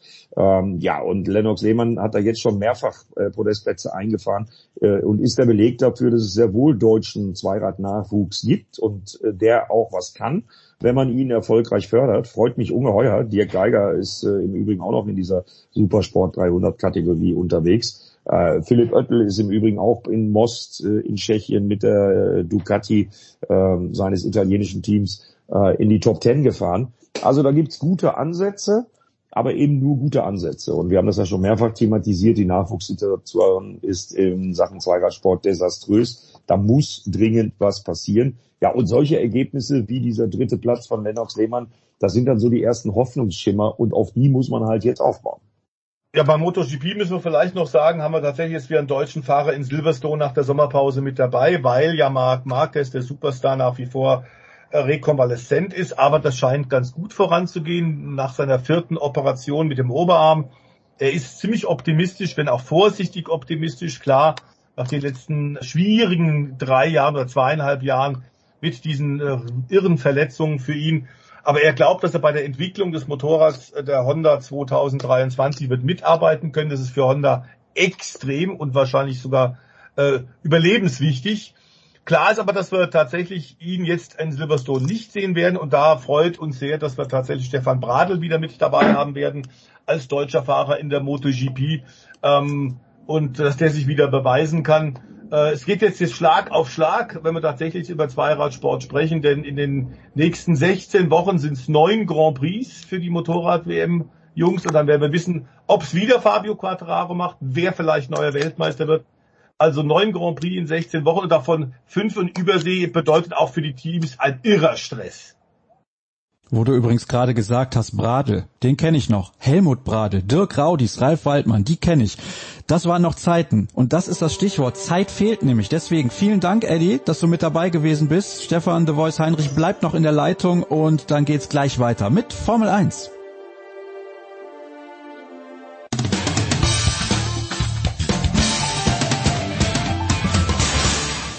Ja, hallo, hier ist der David Storer und ihr hört Sportradio 360. Motorsport ist nach wie vor unser Thema. Eben haben wir schon über Motorsport im Allgemeinen gesprochen und ihr habt gemerkt, ich kenne mich da überhaupt nicht aus. Ein bisschen kenne ich mich aus in der Formel 1, weil das kriege ich noch mit. Ich bin ja auch ein ja, mehr oder weniger Kind der 90er, hat man viel Formel 1 geguckt in Deutschland. Ist ja keine Frage. Ich muss aber zugeben, dass mein Interesse in den letzten Jahren ein bisschen zurückgegangen ist. Das von Stefan Heinrich auf gar keinen Fall. Auch nicht das von Stefan Ehlen, den ich jetzt auch in der Leitung herzlich begrüße. Hallo. Servus. Und wir sprechen unter anderem über den Grand Prix des vergangenen Wochenendes. Da gab es eine Pole für Mercedes, dann Platz zwei und drei im Rennen. Das ist ja eine deutliche Verbesserung zu dem, was wir in den letzten Wochen gesehen haben von Mercedes und auch von Lewis Hamilton. Er hat die schnellste Rennrunde gehabt. Ist das denn jetzt schon wieder so ein Dreikampf um die Grand Prix-Siege? Kann man das so sagen? Vielleicht mache ich mal den Anfang und würde mal in den Raum werfen. Nein, ich glaube tatsächlich, dass das vielleicht eine One-Off-Geschichte war von Mercedes, dass es da besondere Umstände gab, die dazu geführt haben, dass die wirklich nahe dran waren. Also diese Runde von George Russell im Qualifying, die war schlichtweg sensationell. Damit hat wirklich niemand gerechnet. Weil gerade im Qualifying hatte Mercedes zuletzt doch noch einige Zehntel Rückstand und so viele Zehntel Rückstand, dass man eigentlich nicht damit rechnen konnte, dass die nach ganz vorne fahren. Im Rennen sind sie tendenziell näher dran, aber auch noch nicht so, dass sie wirklich in Schlagdistanz sind. Jetzt, was in Ungarn besonders war, es gab einen Wetterwechsel, es hat am Samstagmorgen geregnet, die Temperaturen waren weitaus kühler als eigentlich erwartet, als zum Beispiel auch in der Vorwoche in Le Castellet. Und am Sonntag waren die Temperaturen auch sehr niedrig im Vergleich. Also am Freitag, da hatte Mercedes seine üblichen 18. Rückstand zum Beispiel, da waren es 35 Grad in der Luft und am Samstag und am Sonntag waren es knapp jeweils 20 Grad. Also das macht dann tatsächlich auch ein bisschen einen Unterschied aus. Und dieses Ergebnis, dass sie jetzt auf zwei und auf drei gefahren sind, dann im Rennen, das schmeichelt, glaube ich, auch Mercedes ein bisschen, weil man bedenken muss bei der ganzen Geschichte, dass im Prinzip die beiden Ferrari mit der Strategie daneben gelegen sind und eigentlich vom Speed her sich davor noch einsortieren müssten. Und wenn der Sergio Perez von Red Bull auch noch ein gutes Rennen erwischt, beziehungsweise im Qualifying schon weit vorne steht, dann müsste der in der Theorie ebenfalls noch vor den Mercedes reinkommen. Also die P2 und P3, ich will es gar nicht schlecht reden, das ist ein super Ergebnis für Mercedes, aber das wahre Kräfteverhältnis war es wahrscheinlich nicht. Ja, das stimmt, äh, völlig richtig. Wobei man sagen muss, dass Mercedes selbst völlig überrascht war. Da der, die, die Kommandostand von Mercedes hat damit überhaupt nicht gerechnet mit diesem starken Rennen. Die Pole Position, muss man sagen, war so eine von diesen Zauberrunden und wir wissen, wie gut der George Russell tatsächlich sein kann. Aber in diesem Jahr nach dem Wechsel, nach drei Jahren vom Hinterherfahrteam Williams in die Topmannschaft von Mercedes, hat er ausgerechnet natürlich ein Jahr erwischt, wo die aufgrund der, der äh, Revolution ähm, ihres Autos, der wie des W13, indem sie mal nicht eine Evolution gemacht haben, sondern tatsächlich revolutionär was probiert haben mit sehr, sehr schmalen Seiten, äh, Pontons und allem. Äh, da hat er ausgerechnet ein Auto erwischt, das sehr, sehr schwierig zu beherrschen ist und ganz wenige Möglichkeiten bietet tatsächlich ähm, im Qualifying die Reifen anzuzünden. Das war das große Defizit. Bisher gilt das Auto als Reifenstreichler. Also über die Renndistanz waren sie immer stark. Und was man Mercedes immer noch wirklich zugute halten muss, und das war eine Sternstunde wieder mal in Ungarn, dass sie das Maximale jedem Grand Prix aus ihren Möglichkeiten machen. Also die fahren immer in die Punkte, die sind immer zuverlässig, sie verheddern sich nicht mit der Taktik, wie von Stefan Ehlen gerade erwähnt, wie das Ferrari permanent macht und quasi ja Max Verstappen und Red Bull den roten Teppich in Richtung erfolgreiche Titelverteidigung ausrollt. Was da in Italien wohl jetzt los ist, äh, unglaublich. Also Pleiten, Pech und Pannen beschreibt es tatsächlich auch nur sehr unzureichend. Es ist ein Drama rund um Charles Leclerc. Ja, das ist natürlich auch so eine Geschichte mit Ferrari. Ich habe ein bisschen mal rumgeschaut. Bei der La Gazzetta habe ich den ein oder anderen Artikel dazu gelesen. Also sagen wir mal so, die Laune in Italien ist nicht die allerbeste und ist auch nachvollziehbar. Ja, ist total nachvollziehbar, weil die ganze Geschichte jetzt ja schon sich mehr oder weniger über Monate hinzieht, dass Ferrari zwar ein hervorragendes Auto hat und auch gute Fahrer, aber sie kriegen einfach drumherum nicht sehr viel gebacken. Das muss man einfach so klar sagen. Das sind Fehlentscheidungen am Kommandostand. sofern denn überhaupt Entscheidungen getroffen werden. Auch das ist eine große Schwäche, dass man einfach nicht zur Stelle ist. Wenn's, wenn jetzt einfach eine Reaktion ist, gefragt ist im Rennen, dann passiert die nicht, dann kommt die nicht. Teilweise bequatschen sie sich ewig lang am Früh, teilweise lassen sie die Fahrer einfach mal machen. Teilweise dürfen die Fahrer sagen, ah nee, doch noch eine Runde hier oder da und da ist einfach niemand mit Konsequenz, der mal sagt, nee, so läuft's. Wir haben einen Fahrplan und daran halten wir uns. Und es ist erstaunlich, erstaunlich. In der Ferrari-Historie sind schon Teamchefs geflogen für weitaus weniger erfolgreichere Sachen. Ähm, also, also, oder für, für Zeiträume, die wesentlich kürzer waren, in deren aber bessere Erfolge erzielt wurden. Und dementsprechend ist es kurios, dass sich Mattia Binotto immer noch halten kann. Und ich kann mir nur denken, dass der Druck immens sein muss, sicherlich. Aber momentan hat man das Gefühl, so von hinten aus der Kulisse von Ferrari, dass da jetzt nicht sehr viel eingewirkt wird. Also früher die Ferrari-Präsidenten, die haben sich so oft eingemischt, die haben so oft in der Presse Stimmung gemacht und dafür gesorgt, dass einfach klar war, die Erwartungshaltung ist da. John Elkan macht das irgendwie gar nicht. Und Mattia Binotto scheint da irgendwo auch eine gewisse Narrenfreiheit zu haben. Und äh, es ist immer wieder kurios, wenn man einfach das Gefühl hat, McLaren, äh, Ferrari ist da ein bisschen führerlos unterwegs teilweise. Ja, vielleicht sollte man tatsächlich sagen, dass Matteo Binotto ja auch die Doppelverantwortung hat als Teamchef und als Technikdirektor, was bei keinem anderen der Top-Teams auch so ist in einer Person vereint. Das ist auf verschiedenen Schultern verteilt. Vielleicht ist er einfach auch überfordert. Und bei Ferrari war es oft so, das hat der Stefan gerade völlig richtig gesagt, dass das ein Schleudersitz war, äh, der, der Teamchef-Posten. Das heißt, da ging es schon relativ heftig zu und es ist eine Menge Leute innerhalb relativ kurzer Zeit sind immer wieder auch gegangen und rausgeschmissen worden. Dass das jetzt nicht mehr der Fall ist, ähm, der John Elkin gilt in der, insgesamt als Industrieller, als, als Top-Manager in der Autoindustrie, der mit sehr ruhiger Hand agiert, also fast unitalienisch. Ähm, er scheint tatsächlich Binotto nach wie vor zu vertrauen, aber es ist tatsächlich äh, aufgrund dieser Fehlerfestspiele, die wir in diesem Jahr ja haben. Mal streikt der Motor, mal machen die Fahrer Fehler, mal hakt die Strategie und das jetzt auch mehrfach hintereinander. Also in dieser Summe muss man sagen, ähm, ist es schon erstaunlich, dass da nicht reagiert wird hinter den Kulissen. Benotto scheint auch, wenn wir jetzt die Presseerklärung immer wieder äh, mitbekommen und, und auch die Fernsehinterviews hören, scheint sich ziemlich sicher zu sein, denn ähm, er macht das manchmal fast ein bisschen achselzuckend ähm, und erklärt, ja, also in der Tat, äh, es lag diesmal nicht an der Strategie, dass wir einen Fehler gemacht haben, sondern das Auto war einfach nicht schnell genug was am Ende äh, unterm Strich genauso bedeutet, dass ihnen ein in diesem Jahr greifbar nahe WM-Titel bei den Fahrern und vermutlich auch der Titel bei den äh, Herstellern aus den Fingern zu rutschen scheint. Und Stefan, ich glaube tatsächlich, nachdem wir die letzten beiden Rennen gesehen haben, Frankreich und Ungarn jetzt vor der Sommerpause, äh, das Thema ist jetzt fast eigentlich durch. Da müssten ja dann ein Wunder nach dem anderen in Richtung und für Ferrari passieren, wenn die nochmal eine realistische Chance haben sollen, oder? Ja, und du hast gerade einen interessanten Punkt angesprochen, Stefan, dass der Mattia Binotto gern mal Sachen sagt, wo du dich hinterher fragst, hat er das jetzt wirklich gerade gesagt? So im Sinne von, äh, unlängst vor der Sommerpause hat er noch gesagt, naja, Ferrari kann die nächsten zehn Rennen gewinnen. Ja, klar, jeder kann theoretisch diese Rennen gewinnen, aber wir haben ja gesehen, die zehn Rennen davor, Ferrari hat manchmal punktuell ein Paket, da funktioniert alles prima und sie haben einen Sahnesonntag und das klappt, ja, aber so viel wie schief gelaufen ist, dass man dann die Annahme haben kann, das könnte in der Theorie funktionieren, wenn man nichts verändert. Also das ist mir ein bisschen schleierhaft. Und dann hat er ja auch solche Aussagen getroffen, jetzt nach Ungarn zum Beispiel in die Richtung, naja, strategisch haben wir nichts falsch gemacht. Und dann muss ich halt sagen, naja, wenn man das nicht sieht, dass man da offensichtlich ein Problem hat, dann ist mir schon mhm. klar, warum sich da auch nichts verbessert. Also wenn der Chef den Eindruck hat, das läuft ja alles, das passt ja alles, aber es passt halt dann tatsächlich nicht, weil es war strategisch eine Fehlentscheidung, in diesem Rennen auf Hart zu gehen. Diese Entscheidung haben auch noch andere Teams getroffen, ja, aber das macht die Entscheidung nicht, nicht richtiger oder so, ne? Die war halt einfach falsch, war halt aus Ferraris Sicht und aus der Sicht der Teams, die es gemacht haben. Alpine hat den Hart auch probiert oder Haas mhm. hat den Hart auch probiert. Alle hatten sie Probleme. Ich glaube, nur Lando Norris hat den Hart zu einem späteren Zeitpunkt erfolgreich gefahren. Aber alle anderen hatten diese Schwierigkeiten, waren Griff ins Klo. Und dann finde ich, muss man das auch anerkennen als strategisch nicht okay. Ich tue jetzt mal so, als würde ich da nachhaken und hätte Ahnung. und zwar würde ich da gerne wissen, wieso ist denn Binotto dann derjenige, der diese Doppelfunktion hat und gerade ein Top-Team wie Ferrari mit der Tradition auch, mit der Marke, die dahinter steckt und der Bedeutung auch im Land Italien, warum setzen die da auf einen Mann und nicht auf zwei wie alle anderen? Wer soll? Stefan, du. Mir egal. Also ich glaube, der Mattia Binotto ist da so ein bisschen reingerutscht eigentlich. Der ist eigentlich ein brillanter Techniker, der ist äh, von, von Ingenieurseite schon seit Jahren oder Jahrzehnten dabei bei Ferrari.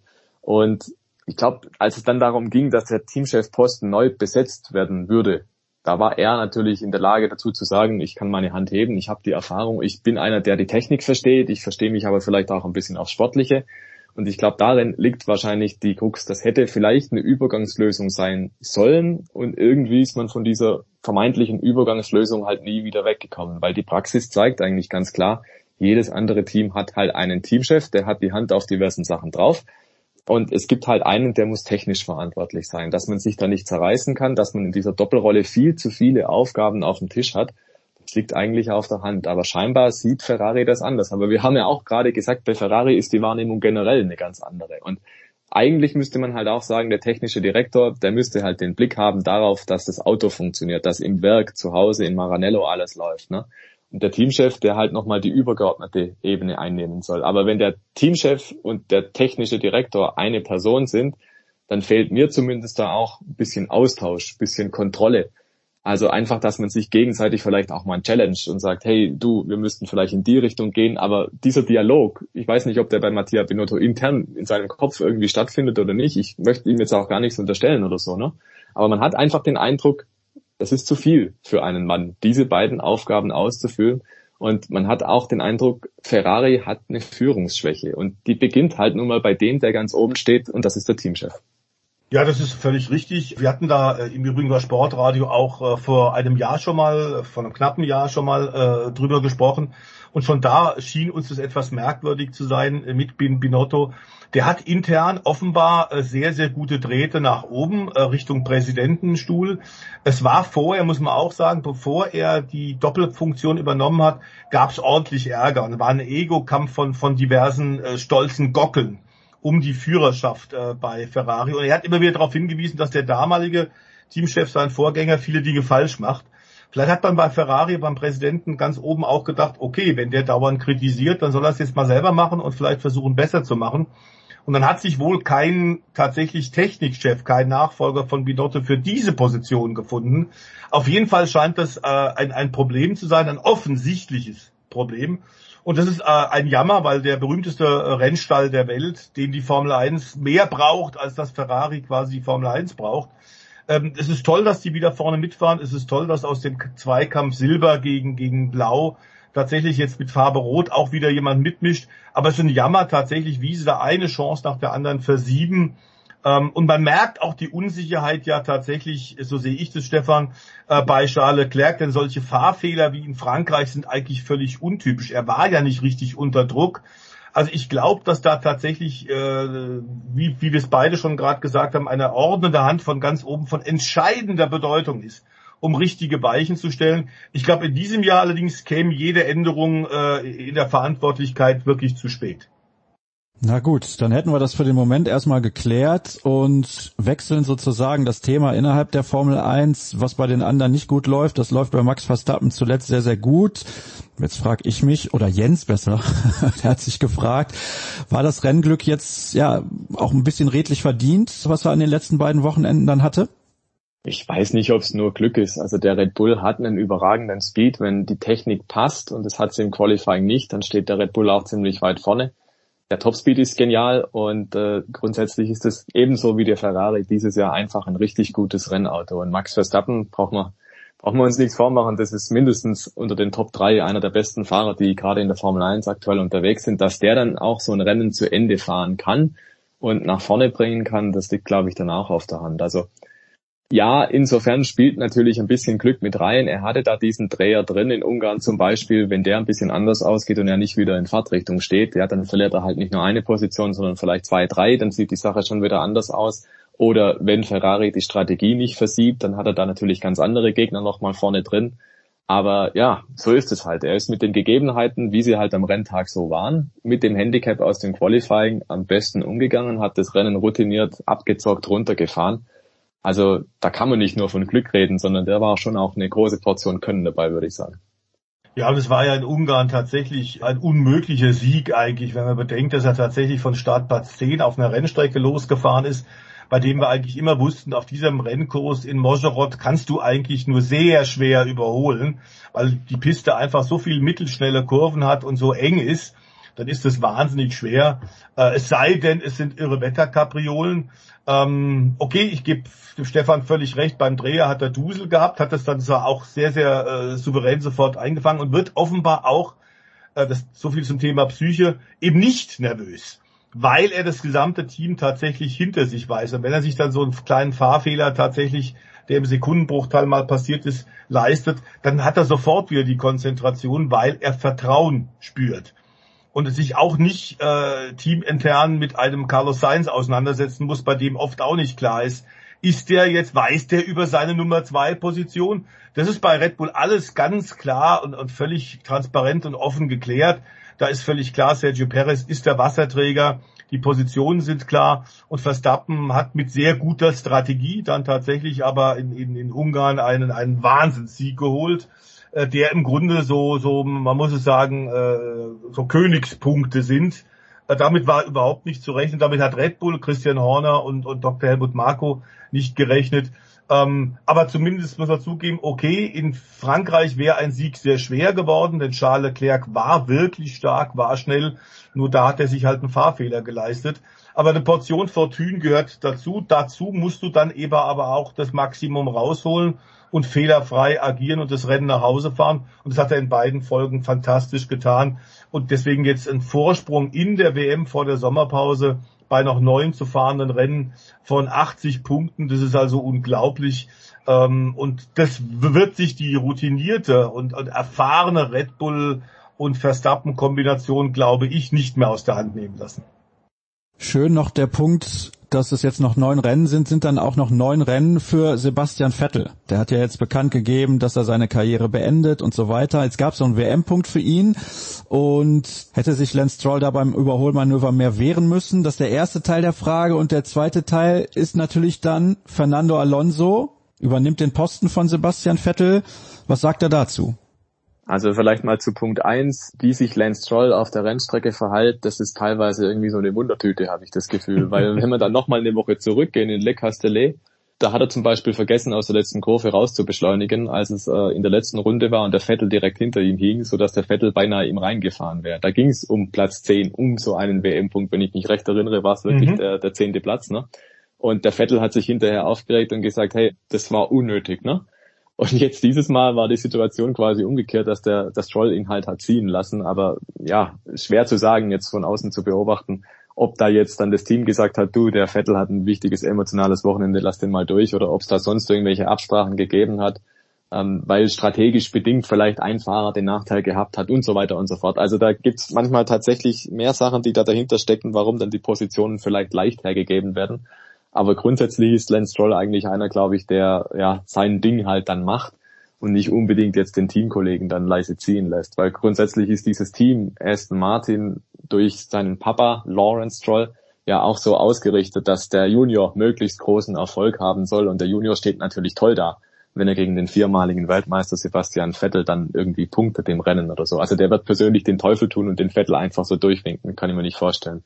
Und zu Frage zwei, Fernando Alonso, ja, da kann man sich wahrscheinlich ausrechnen, dass wenn man von einem Team, das aktuell, glaube ich, P4 belegt im Ranking hinter mhm. Ferrari, Red Bull und Mercedes zu einem Team geht, das im Qualifying regelmäßig in Q1 ausscheidet, dass das jetzt nicht unbedingt ein sportlich motivierter Wechsel ist, sondern dass da ein paar Dollarzeichen gestanden sind, die es ihm wahrscheinlich versüßen. Plus Alpine wollte offensichtlich sich erstmal committen für ein Jahr mit Option auf ein weiteres nochmal. Und Aston Martin hat halt gesagt, so, Fernando, hier hast einen großen Geldsack und gleich mal für zwei Jahre. Und das dürfte seine Entscheidung so ein bisschen befeuert haben. Zumal man vielleicht noch erklären muss, dass das, was bei Aston Martin passiert, nämlich äh, sehr viel Investitionen, es wurde ja mehrfach schon angekündigt, dass die tatsächlich jetzt über die Jahre mit Bau von einer neuen Rennfabrik, eines neuen Windkanals tatsächlich äh, aufschließen wollen zu den Top-Teams. Aber das war völlig klar für Vettel, das dauert jetzt zu lang. Es ist ihm auch dieses Mal wohl wieder sehr viel versprochen worden für 2023, wie eben auch schon für 2022, nämlich die Chance, im Mittelfeld ab und zu mal um Podiumsergebnisse fahren zu können. Das hat eigentlich alles so nicht funktioniert, obwohl tatsächlich das, die B-Version des Aston Martin in Barcelona eingesetzt und dann die Updates in Silverstone ganz offensichtlich ganz gut funktionieren. Das Auto ist besser geworden. Aber zu Beginn, Beginn der Saison war Aston Martin das schlechteste Fahrzeug im Feld. Und das mit den neuen Regeln. Das heißt, die haben da einen sehr, sehr lausigen, schlechten Job gemacht und haben sie gerade relativ viel Red Bull und auch Mercedes Top-Ingenieure abgeworben, die so langsam jetzt anfangen, äh, tatsächlich beim Team zu arbeiten. Aber bis diese ganzen Zahnrädchen ineinander greifen, dauert es mindestens noch ein, zwei, drei Jahre. Und der Vettel hat das einfach alles zu lang gedauert. Äh, deswegen sein Schlussstrich. Ich finde ihn konsequent. Ich finde ihn allerdings auch tatsächlich ein Verlust für die Formel 1 denn da geht tatsächlich einer der wenigen, der da über den Tellerrand hinausgeschaut hat und ähm, tatsächlich aus dem Herzen keine Mördergrube gemacht hat und oft auch sich zu Dingen geäußert hat, die man eigentlich von, von äh, Themen, die man von anderen Formel-1-Fahrern, da hört man nie irgendetwas. Dass jetzt Alonso tatsächlich auch so bisschen, man muss es wohl sagen, äh, Alpine dupiert, denn die gingen davon aus, dass der den Vertrag verlängert. Da war man sich mündlich wohl fast schon einig. Die äh, Anwälte haben nur noch ein paar Details wohl ausgehandelt und er tatsächlich dann zu Aston Martin geht und das äh, die die äh, Alpin-Verantwortlichen wohl auch über die Pressemitteilungen erst erfahren, ist irgendwie so ein bisschen typischer Alonso wieder, der gern ja verbrannte Erde hinterlässt. Ähm, und auch schon bei verschiedensten Teams ja angedockt hat, bei verschiedensten Teams in seiner langen, langen Karriere gefahren ist. Wir sollten nicht vergessen, vergangenen Freitag ist er 41 geworden und der will es aber weiter wissen. Den Eindruck haben wir, glaube ich, auch, denn der fährt äh, teilweise wirklich fantastische Rennen in diesem Jahr. Der ist nicht alt, ganz anders als Vettel. Interessiert den nach wie vor der Motor, Motorsport hauptsächlich. Bei Vettel sind inzwischen die Interessenlagen, glaube ich, haben sich ein bisschen verschoben. Und das ist nicht nur Familie. Ähm, aber dass der jetzt kommt, äh, für Aston Martin, glaube ich, ein echter Coup. Denn ich habe schon gedacht, Lance Stroll, Aston Martin und dann vielleicht ein Mick Schumacher oder ein Hülkenberg, das wird dann schon schwierig, weil die brauchen eine Führungspersönlichkeit bei Aston, um den Ingenieuren, um den Technikern, um allen zu zeigen, was es, was fehlt denn noch, um zu den Top-Teams aufzuschließen. Und das ist eine beharrliche, intensive Arbeit, die man da machen muss. Vettel wollte das wohl nicht mehr. Alonso ist hungrig genug, will das. Äh, ein richtiger Coup für Aston Martin und ganz sicherlich ein Rückschlag für Alpine. Also, Aston Martin fehlt ein erfahrener Mann, deswegen haben sie sich jetzt wieder einen geholt, weil Sebastian Vettel geht und Fernando Alonso kommt. Mir fehlt ein bisschen die Zeit. Ich habe gleich schon die nächste Aufnahme. Deswegen vielen Dank an euch. Motorsport ist durch. Puh, ich kann durchatmen. Nächste Pause, gleich geht's um Baseball.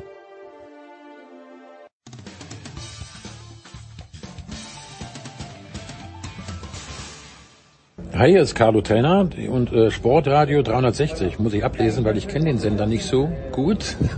Aber ja, viel Spaß beim Hören, was auch immer. Und es hat Spaß gemacht mit dir, Jens. Liebe Grüße. US-Sport ist jetzt das Thema in der Big Show. Wir beschäftigen uns mit dem Baseball und das tue ich mit Tom Heberlein vom Sportinformationsdienst. Auch dir einen schönen guten Tag. Hallo. Servus. Ich freue mich mit dir zu plaudern, denn ich selber bin großer Baseball-Fan, habe jetzt auch in den letzten Tagen relativ viel geguckt, unter anderem gestern Abend, da gab es einen Doubleheader der San Diego Padres gegen die Colorado Rockies. Und die Trade Deadline stand an und die Padres haben ordentlich zugeschlagen. Also es sind drei Spieler, die extrem namhaft sind. Vor ein paar Tagen haben sie sich schon die Dienste gesichert von Josh Hader. Das ist ein Closer, also der Pitcher, der die Spiele beendet. Für alle diejenigen, die sich im Baseball nicht so auskennen, wenn man dann in Führung liegt, dann kommt der Closer und sorgt dafür, dass man das Spiel dann auch gewinnt. Und er ist einer der Besten. Das ist nicht irgendein Closer, sondern ein richtig, richtig guter, auch All-Star. Ja, das ist richtig. Da hat er jetzt zwar zuletzt nicht äh, so besonders äh, gut ausgesehen, aber er gilt auf alle Fälle als ja als der beste Relief-Pitcher beziehungsweise Closer der vergangenen Jahre. Und da haben die Padres ja doch ähm, einen ziemlichen Bedarf gehabt. Das Lustige ist ja, sie haben ihren eigenen äh, Closer abgegeben, ähm, den äh, Taylor Rogers. Äh, ähm, ja, mal schauen, was die was die Brewers da draus machen. Aber grundsätzlich, äh, ja, war das im Prinzip dann auch der Auftakt äh, zu dem ganz großen Deal, den die Padres dann am nächsten Tag gemacht haben. Also auf alle Fälle haben sie Bullpen-Help gebraucht und nachdem haben, sind sie, glaube ich, da erstmal auf der sicheren Seite, was äh, das Beenden der Spiele mit einem Safe angeht. Sollten die zumindest auf jeden Fall, wenn Josh Hader wieder seine Form fängt, beziehungsweise so spielt, wie man das in den letzten Jahren von ihm gewohnt war. Du hast jetzt schon gesagt, es war so der Pre-Deal für den großen Deal und es war der Name auf dem Trade Market überhaupt. Juan Soto von den Washington Nationals spielt jetzt bei den San Diego Padres und auch First Baseman Josh Bell ist von den Nationals zu den Padres gegangen. Ich weiß nicht, was du so im Vorfeld gedacht hast, wo Soto landen könnte. Da hatte ich ehrlich gesagt nicht mit den Padres gerechnet. Ja, also wenn man den AJ Preller ein bisschen kennt, dann hatte man, konnte man schon den Verdacht haben, dass die, äh, dass die da all in gehen mit dem Soto. Ähm, sie sind ja dann doch sehr stark darauf erpicht, äh, ja, in Amerika sagt man ja immer all in zu gehen oder auch äh, win now zu win now zu äh, dealen. Also es, es gab ja letztendlich nicht viele Landing Spots, wo er hin konnte und die paar sagen, haben ein, äh, in den vergangenen Jahren äh, sehr gute Deals gemacht. Die haben gute Leute verpflichtet, ähm, die haben Leute gut ausgebildet und sie haben sehr gut gedraftet. Das heißt, sie hatten ähm, im Prinzip äh, das beste Angebot für die Nationals äh, auf dem Markt, äh, weil die Nationals verständlicherweise äh, ja mit Soto, der ja auch erst 23 Jahre alt ist und schon zweifacher All-Star ist, das ist natürlich Rational Play. Da muss da schon richtig was zurückgekommen. Und die Padres konnten natürlich außer den Spielern, den Major League Spielern, die sie jetzt äh, abgegeben haben, konnten sie natürlich ähm, auf ein sehr, sehr gutes Farmsystem zurückgreifen. Und deswegen waren sie eigentlich vielleicht noch neben den Dodgers, die auch ganz gut aufgestellt sind, der ernsthafteste Kandidat, um den Soto, um einen Deal für den Soto zu machen. Jetzt kann man ja darüber diskutieren, ob man, wenn man so einen Spieler verpflichtet, der erst 23 Jahre alt ist, nichts falsch machen kann, weil Juan Soto ist so gut. Mit 19 hat er schon in der MLB gespielt. Du hast gerade auch gesagt, zweifacher All-Star mit 23. Er hat schon einmal die World Series gewonnen mit den Nationals und war jetzt immer noch der tragende Spieler in Washington, obwohl ja die Nationals in den letzten Jahren viele etablierte und richtig gute Spieler verloren haben. Trotzdem hat seine Leistung immer noch gestimmt. Hat jetzt auch das Home Run Derby beim All-Star-Spiel gewonnen, aber das ist mal eine ganz andere Geschichte. Trotzdem 23 Jahre alt, wenn man jetzt den Vertrag verlängert, der glaube ich noch zwei Jahre nach dieser Saison läuft, dann, dann stellt sich doch für mich gar nicht die Frage, ob man da was falsch machen kann. Da kann man eigentlich nur alles richtig machen, weil ich gehe jetzt mal davon aus, der wird viele Jahre in San Diego spielen und er kann locker noch zehn Jahre da spielen das sollte man mal davon ausgehen, ja. Und es, also ja, man kann eigentlich nichts falsch machen. Und wenn man sich mal die, äh, die wahrscheinliche Line-Up der Padres jetzt anschaut, die ist ja schon, ja, schon der schiere Wahnsinn. Ich meine, sie haben Fernando Tatis, sie haben Manny Machado, sie haben jetzt Soto, sie haben noch gute Hitter wie den Jurickson Profar, ähm, Jake Cronenworth ist da auch noch. Also äh, vor dieser Line-Up, äh, muss ich ganz ehrlich sagen, wird es mir schon Angst und Bange werden. Und und ja, Soto haben sie jetzt noch für diese Saison und für die nächsten beiden Jahre zu den äh, Konditionen, die er mit äh, den Nationals ausgehandelt hat. Ähm, sie haben, müssen dann natürlich wahrscheinlich äh, schon richtig in die Tasche greifen. Also ich schätze mal, danach wird es mit Sicherheit den ersten 500 Millionen Dollar Vertrag geben in der in der Baseball-Geschichte. Wie lange der dann letztendlich läuft, bleibt mal abzuwarten. Ähm, aber ja, nachdem er die 15 Jahre und 440 Millionen von äh, Washington äh, abgelehnt hat, was ja ihm, wenn man das aufs äh, Jahresgehalt, aufs durchschnittliche Jahresgehalt umrechnet, wäre das, wäre das glaube ich nur Platz 15 in der in der Liste der bestbezahlten Spieler gewesen. Also ja, in so in zwei, drei Jahren müssen sie sich dann schon mal äh, wahrscheinlich äh, strecken oder eine Bank überfallen oder was weiß ich was machen. Sie haben ja auch noch Parties und Machado mit großen Verträgen. Also ja, aber grundsätzlich ähm, wie gesagt, er ist 23 Jahre alt, er ist ähm, sogenanntes Generational Talent, also einer, der über zehn Jahre durchaus noch dominieren kann. Insofern haben sie auf den ersten Blick, sage ich jetzt mal, vieles richtig gemacht. Ich, ich glaube, sie werden ein bisschen Probleme kriegen, weil sie natürlich jetzt ihr Farmsystem extrem geplündert haben. Also sie haben ja, sie haben im, allein im Soto-Deal haben sie ja drei gute Leute abgegeben, dann haben sie ja noch äh, ähm, dann haben sie noch, für den Hader haben sie was abgegeben, ähm, für den ähm, Third Baseman, den sie von den äh, Cincinnati Reds geholt haben, haben sie, mussten sie auch noch was abgeben. Also das ist schon, das ist schon relativ dünn, was so ihre zukünftigen ja, Spieler angeht. Also die, die, ähm, die Personaldecke ist vielleicht das falsche Wort, aber so die Tiefe im, im, im Kader ist jetzt nicht mehr ganz so groß, wie sie sich vielleicht wünschen würden. Ist ein bisschen ein Risiko, aber ja, wer hätte Soto nicht genommen, wenn er ihn sich leisten könnte? Ja, das ist eben die Sache. Vielleicht melden sie AAA und AA einfach ab. Ja, werden sie wahrscheinlich müssen. Wir müssen mal nachschauen, ob die, Gegner, ob die gestern noch gespielt haben. So, wir wechseln die Mannschaft und kommen von den Padres. Ah nee, da brauche ich noch eine Einschätzung von dir. Was glaubst du denn? Was wird sich jetzt ändern auch im Pennant Race? Die Dodgers in der Division natürlich klar die Nummer eins, die werden sie nicht mehr catchen, aber in den Playoffs kann ja eh alles passieren, wissen wir. Fünf oder vielleicht sogar zehn Euro ins Phrasenschwein, aber ich würde schon sagen, dass sie jetzt definitiv zu den Titelkandidaten zählen. Ja, gehören sie definitiv. Es äh, sind ja auch dann die US-Experten auch gestern gleich äh, schnell dabei gewesen zu sagen, das ist jetzt ein äh, World Series-Kandidat.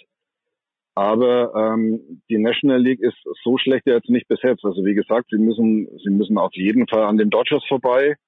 Die Dodgers haben, wenn man sich das jetzt mal anschaut, vor allem einen hervorragenden Pitching-Staff. Die bekommen auch Leute zurück. Ähm, und wie wir alle wissen, ist Pitching im, äh, in den Playoffs äh, extrem wichtig. Ähm, ja, ich würde auch Atlanta nicht unterschätzen, ähm, nachdem die letztes Jahr ja dann doch sehr überraschend mehr oder weniger aus dem Nichts äh, die World Series gewonnen haben. Ich, ich würde das nicht unterschätzen. In, wie gesagt, Phrasenschwein, in den Playoffs kann alles passieren und du musst erstmal wenn du Pech hast, erst durchs Wildcard, durch die Wildcard-Runde durch. Also das ist jetzt nicht so einfach. Du kannst relativ schnell stolpern und erst wenn es dann auf äh, ja auf mehrere Spiele Best of Five, Best of Seven hingeht oder so, kann man dann eher sagen, ob du eine Chance hast, dann eine Runde weiterzukommen. Aber als erstes Mal müsstest du wahrscheinlich das Pennant gewinnen, um sicher, um sicher halt äh, drin oder andersrum gesagt, um das um die Wildcard-Spiele äh, zu umgehen. Und ähm, ja, ich, wie gesagt, ich habe es gerade schon gesagt, die haben, sie haben eine furchterregende Line-up jetzt. Sie haben einen schlechteren Pitching-Staff als die Dodgers zum Beispiel. Und ähm, ja, ihnen fehlt, glaube ich, einfach die Tiefe im Kader. Also wenn einer von den vorgenannten Leuten da auch mal schwächelt oder ausfällt, haben sie nicht so viele Leute, die sie da einwerfen können, die das dann eins zu eins ersetzen können. Also auf jeden Fall die Padres zumindest ein Kandidat, in die Playoffs zu kommen.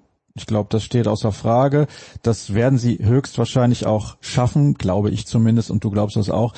Aber wenn wir jetzt mal die League wechseln von der National League in die American League, da haben wir die, die Seattle Mariners. Die Mariners waren seit 21 Jahren nicht in den Playoffs. Das muss man sich mal auf der Zunge zergehen lassen. Insbesondere, weil Ichiro Suzuki dort viele Jahre gespielt hat, einer der größten Spieler der letzten beiden Dekaden. Und trotzdem haben sie es nie geschafft. Jetzt sind sie Zweiter im Wildcard Race, 49 Niederlagen aktuell, wenn wir miteinander sprechen, spielen gerade eine Serie gegen die Yankees. Dahinter Tampa auch 49 Niederlagen, Cleveland 50, die Orioles 51, Chicago White Sox 51, Boston Red Sox 52. Sie haben Luis Castillo verpflichtet zur Trade Deadline. Das ist ein Pitcher, der kommt von den Cincinnati Reds. Der ERA liegt unter drei, also sehr gut. Der Rekord jetzt mit vier und vier nicht so überragend, aber darum geht's ja auch nicht. Hat ja bei den Reds gespielt. Kommt es auch immer auf den Run Support an, also wie viele Läufe da die, die eigenen Schlagmänner dann nach Hause bringen. Aber Jetzt ist es bei ihm so, er kommt dazu in einer Mannschaft, die er, ja, ich will nicht sagen, auf ein anderes Level heben kann, aber er wird ihnen schon sehr, sehr weiterhelfen. Nur wenn ich mir diese Bilanz der anderen Mannschaften angucke, Sie sind alles andere als Safety Playoffs zu erreichen. Also das ist, das ist eine ordentliche Hausnummer, dieses Rennen da in der American League. Ja, das ist extrem offen, aber wie gerade eben auch schon bei der National League erwähnt, eine Grundvoraussetzung ist halt auch einfach, dass du, und gerade wenn es hart auf hart kommt, dass du einen soliden Pitching-Staff hast. Und ähm, ich glaube, die, ähm, die Mariners haben tatsächlich einfach noch jemanden gebraucht wie Luis Castillo. Ich meine, sie haben Robbie Ray und den, den Gilbert haben sie. Ähm, aber so einen sehr zuverlässigen, soliden Starter zu haben, der dir ein paar Innings wegweist, äh, der einen guten ERA hat, auf den du dich verlassen kannst, das ist schon, ja, bei so einem engen Rennen, dann ums Pennant oder auch um die Wildcard, ist das schon, das ist schon ein richtiges Pfund. Man muss immer abwarten, wie, wie so ein Spieler dann auch in einem anderen Stadion funktioniert. Das spielt ja auch immer ein bisschen eine Rolle. Aber grundsätzlich war das, war das ein, super Deal von den Mariners und also ich behaupte, dass Castillo der, ja, der beste frei verfügbare äh, Pitcher war, der auf dem Markt da jetzt zur Trade Deadline umge um, äh, gestanden ist, ja. Also das haben sie schon gut gemacht. Wichtiger Move. Und sie haben nicht viel aufgegeben dafür. Ja, das ist ja das, was du eben so in Ansätzen ein bisschen bei den Padres kritisiert hast, bei den Mariners. Läuft es ja auch in der letzten Saison schon deutlich besser, als viele erwartet haben. Sie haben ja auch selber in den letzten Jahren wichtige Spieler verloren. So ist es nicht. Also da sind wichtige Spieler weggegangen. Trotzdem sind sie so in der Lage, durchaus mitzuhalten. Ich finde das überraschend. Findest du es auch überraschend? Ähm, ja, was heißt überraschend? Das ist, es, es ist halt immer die Frage, wie das ausgeht. Ich meine, so eine, wenn du Trades machst, wenn du Prospects abgibst, wenn du Prospects holst, ähm, das ist natürlich immer, da ist natürlich immer ein Risiko dabei. Du weißt zum Beispiel, wenn du Prospects holst, also wenn du einen namhaften abgibst und holst Prospects, du weißt eben einfach nie, ob die dann letztendlich sich auch so entwickeln, wie du es erhoffst ähm, ob die von Verletzungen verschont bleiben, ob die, äh, die Amerikaner sagen ja immer, die Ceiling auch erreichen ihres Talents, also die an die Decke dann stoßen letztendlich oder sie vielleicht sogar durchbrechen. Ähm, ja, das ist schon immer, das ist schon immer relativ schwierig. Aber ähm, so den absoluten Superstar haben die Marys jetzt ja nicht unbedingt. Also wenn man sich das im Vergleich zu anderen Mannschaften anschaut, da sind schon sehr, sehr viele namhafte äh, Spieler allein, aber auch im Pitching Staff. Ähm, aber sie haben relativ klug gedraftet, sie haben relativ kluge Deals gemacht und sie haben eine relativ homogene Mannschaft, muss man sagen. Also ähm, ja, also die sie, sie wirken sehr balanced, würde ich jetzt auf Englisch sagen. Und ähm, ja, zu dieser Balance gehört dann eben auch, dass du dir eben gezielt Leute holst, wie jetzt eben Luis Castillo, von dem du einfach meinst, dass der zu diesem zu diesem Bild dass du dir ausgemalt hast und dass du dir schon zusammengestellt hast, eben noch so, dass das fehlende Puzzleteilchen sein kann. Ob es letztendlich reicht, dass die, äh, dass die, ähm, also ich glaube, die, ich glaube, sie, sie kommen in die Wildcard-Runde, aber ob sie darüber hinauskommen, schwierig. Ja, ich könnte mir es auch vorstellen, dass sie dann in der Wildcard ausscheiden. Aber das ist ja vielleicht auch ein Trade nicht nur für dieses Jahr, sondern Trade für die nächsten Jahre und dann können sie sich vielleicht stetig verbessern und dann irgendwann auch mal eine Playoff-Runde wieder gewinnen. Also es ist natürlich schon eine lange Zeit, 21 Jahre muss man sich mal auf der Zunge zergehen lassen, so lange wie bei keinem anderen Franchise in der Major League Baseball. Dann lass uns mal über das namhafteste Team überhaupt sprechen, die New York Yankees. Aaron Judge spielt eine Saison, Unfassbar. Also ich habe zuletzt einige Yankees-Spiele gesehen, weil die auch zu Uhrzeiten gespielt haben, die einigermaßen human waren. Gefühlt in jedem Spiel schlägt er einen aus dem Ballpark und zieht ja auch die ganze Mannschaft mit. Sie haben eine überragende Bilanz, aber trotzdem vielleicht nicht mal sicher, dass sie in der American League die beste Bilanz haben, weil die Houston Astros auch eine sehr, sehr gute Saison spielen. Sie haben sich nochmal verstärkt mit Andrew Benintendi, unter anderem von den Kansas City Royals, haben noch andere Spieler verpflichtet. Die gehen so halb all in, sage ich jetzt mal. Ja, gut formuliert, glaube ich. Ja, sie gehen so halb all in, aber ich finde zum Beispiel, ähm, gut, dieser Soto-Deal, der überstrahlt jetzt natürlich alles, aber ich finde, dass die Yankees richtig kluge Deals gemacht haben. Sie haben Frankie Montas geholt von den Oakland A's, das ist ein Starting-Pitcher, der ähm, sehr solide ist, der ihnen immer, immer die Chance gibt zu gewinnen, der ihnen viele Innings auf ist. Das haben sie unter anderem deswegen gemacht, weil ihre anderen Starting-Pitcher also äh, neben Garrett Cole und Nestor Cortes gab es ja dann noch ähm, Jordan Montgomery und Jameson Talion und Luis Severino. Severino ist eh auf der 60 Days Injured List. Jameson Talion hat zuletzt miserabel gespielt. Jordan Montgomery hat auch miserabel gespielt. Vielleicht haben sie noch deswegen gleich zu den St. Louis Cardinals gestern abgegeben. Aber nochmal zurück zu den Yankees. Also sie haben ja auch noch Lou Trevino geholt. Das ist ein Relief-Pitcher. Der ist ein richtig guter Deal wirklich ein ganz cleverer Deal ist äh, Scott Efros. Das ist ein Relief-Pitcher von den Chicago Cubs. Den haben sie noch relativ lange unter Vertrag. Das ist ein bisschen ein kurioser Relief-Pitcher. Der wirft Sidearm, also der wirft nicht praktisch über den über die Schulter, sondern seitlich. Schaut ganz lustig aus, ist aber hat aber eine ganz ganz tolle Saison. Das ist ein richtig cleverer und guter Deal für die. Ja, dann hast du ja gerade schon erwähnt, Benny Tandy haben sie geholt. Also sie haben ähm, ihre ähm, Sie haben ihre Defizite erkannt, die sie haben, obwohl sie ja eine wirklich sehr, sehr gute Saison spielen äh, und haben diese Defizite mit relativ wenig ähm, Aufwand, würde ich jetzt mal sagen, ähm, sehr, sehr gut, äh, sehr, sehr gut ausgeglichen. Also ich, ähm, sie haben nicht diese Super Deals gemacht oder den ganz großen Deal wie jetzt die Padres mit Soto, aber sie haben wirklich richtig clever ähm, gehandelt, muss man wirklich sagen. Also denke schon, dass sie das gut gemacht haben. Sind Sie dann jetzt das Team to beat? Also ich glaube, wenn du den besten Rekord in der American League hast und die Yankees bist, dann bist du auf alle Fälle das Team to beat. Also wie gesagt, auch da kommt es wieder aufs Pitching an. Also ja, sie haben, äh, ja, es täuscht ein bisschen. Ich meine, sie haben einen sehr guten Rekord, ähm, aber sie hatten halt eben zuletzt tatsächlich Probleme mit ihrem Pitching-Staff und ähm, wenn Frankie Montas ihnen das bringt, was sie sich von ihm erhoffen, nämlich äh, eine gute Anzahl von Innings, äh, solide Innings, ähm, gute Wins, dann, dann glaube ich, dass sie, ähm, da, ich glaube, dass sie dann da schon ganz gut aufgestellt sind und auch dann das Team to beat sind. Ähm, wie gesagt, nochmal, wir wiederholen uns, ähm, sobald es dann mal in die Playoffs geht, ist es halt wichtig, dass du drei gute Starter hast, weil die ja meistens dann immer nur mit drei Startern spielen äh, statt vier bis fünf. Ähm, und wenn du da drei solide hast, dann ja, dann bist du schon gut aufgestellt. Und wenn du dann noch ein gutes Relief Corp hast, also gute Relief Pitcher, einen guten Bullpen hast, dann äh, kannst du schon weit kommen. Und äh, wie gesagt, nochmal, sie haben ihre Defizite gesehen.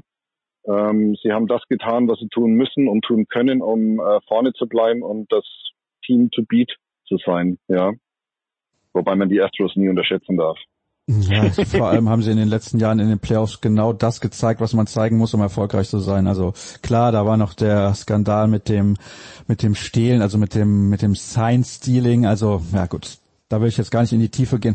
Aber ein paar Worte musst du zum Abschluss auf jeden Fall noch verlieren zu Vince Scully. Vince Scully, der ein oder andere wird ihn natürlich kennen, wenn er sich mit Baseball beschäftigt. Da bin ich mir relativ sicher, war jahrelang, also wirklich jahrelang, jahrzehntelang der Announcer bzw. der TV-Kommentator der Los Angeles Dodgers und vorher der Brooklyn Dodgers ist verstorben im Alter von 94 Jahren. Eine absolute Reporter-Legende.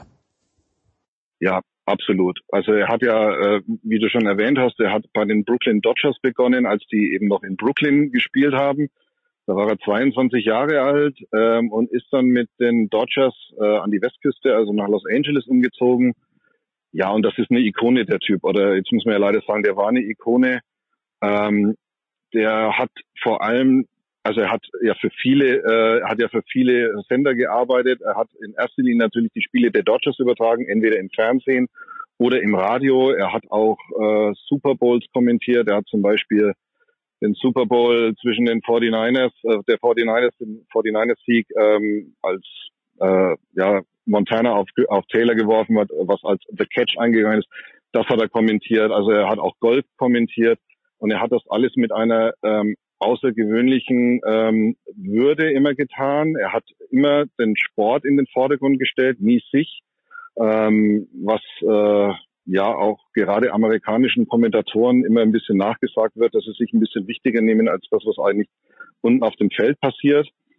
Ähm, einer der großen TV-Kommentatoren, Vern Lundquist, der hat äh, die NFL übertragen, hat gesagt, ähm, eines der, eine der bemerkenswertesten Szenen war, als äh, ein Spieler der Los Angeles Dodgers mal einen entscheidenden Home Run in den World Series geschlagen hat. Da hat sich äh, hat Vince Cully dann gesagt, so, also ich gehe jetzt mal lavidavi, das ist, der Ball ist draußen.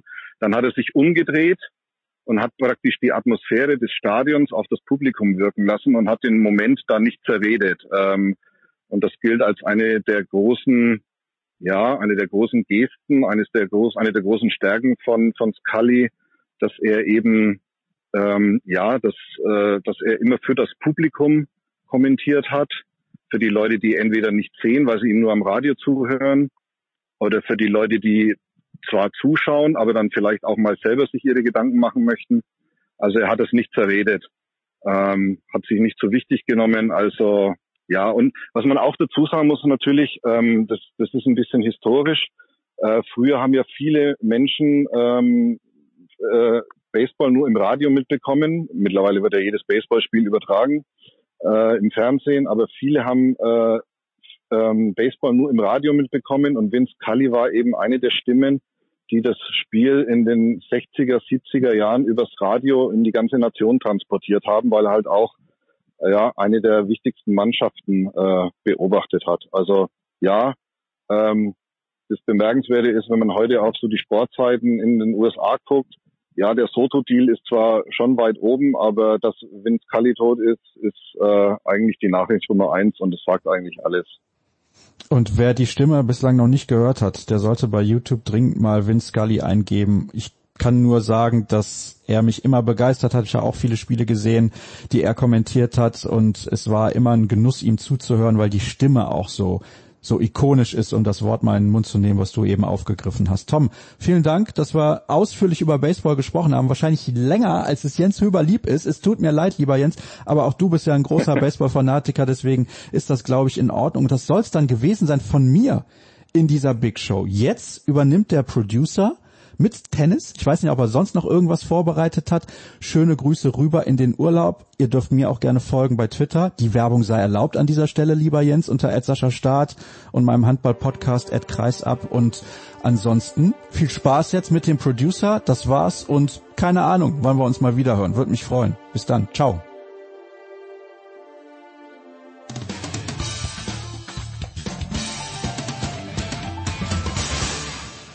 Hey guys, it's Michaela Schifrin and you're listening to Sport Radio 360.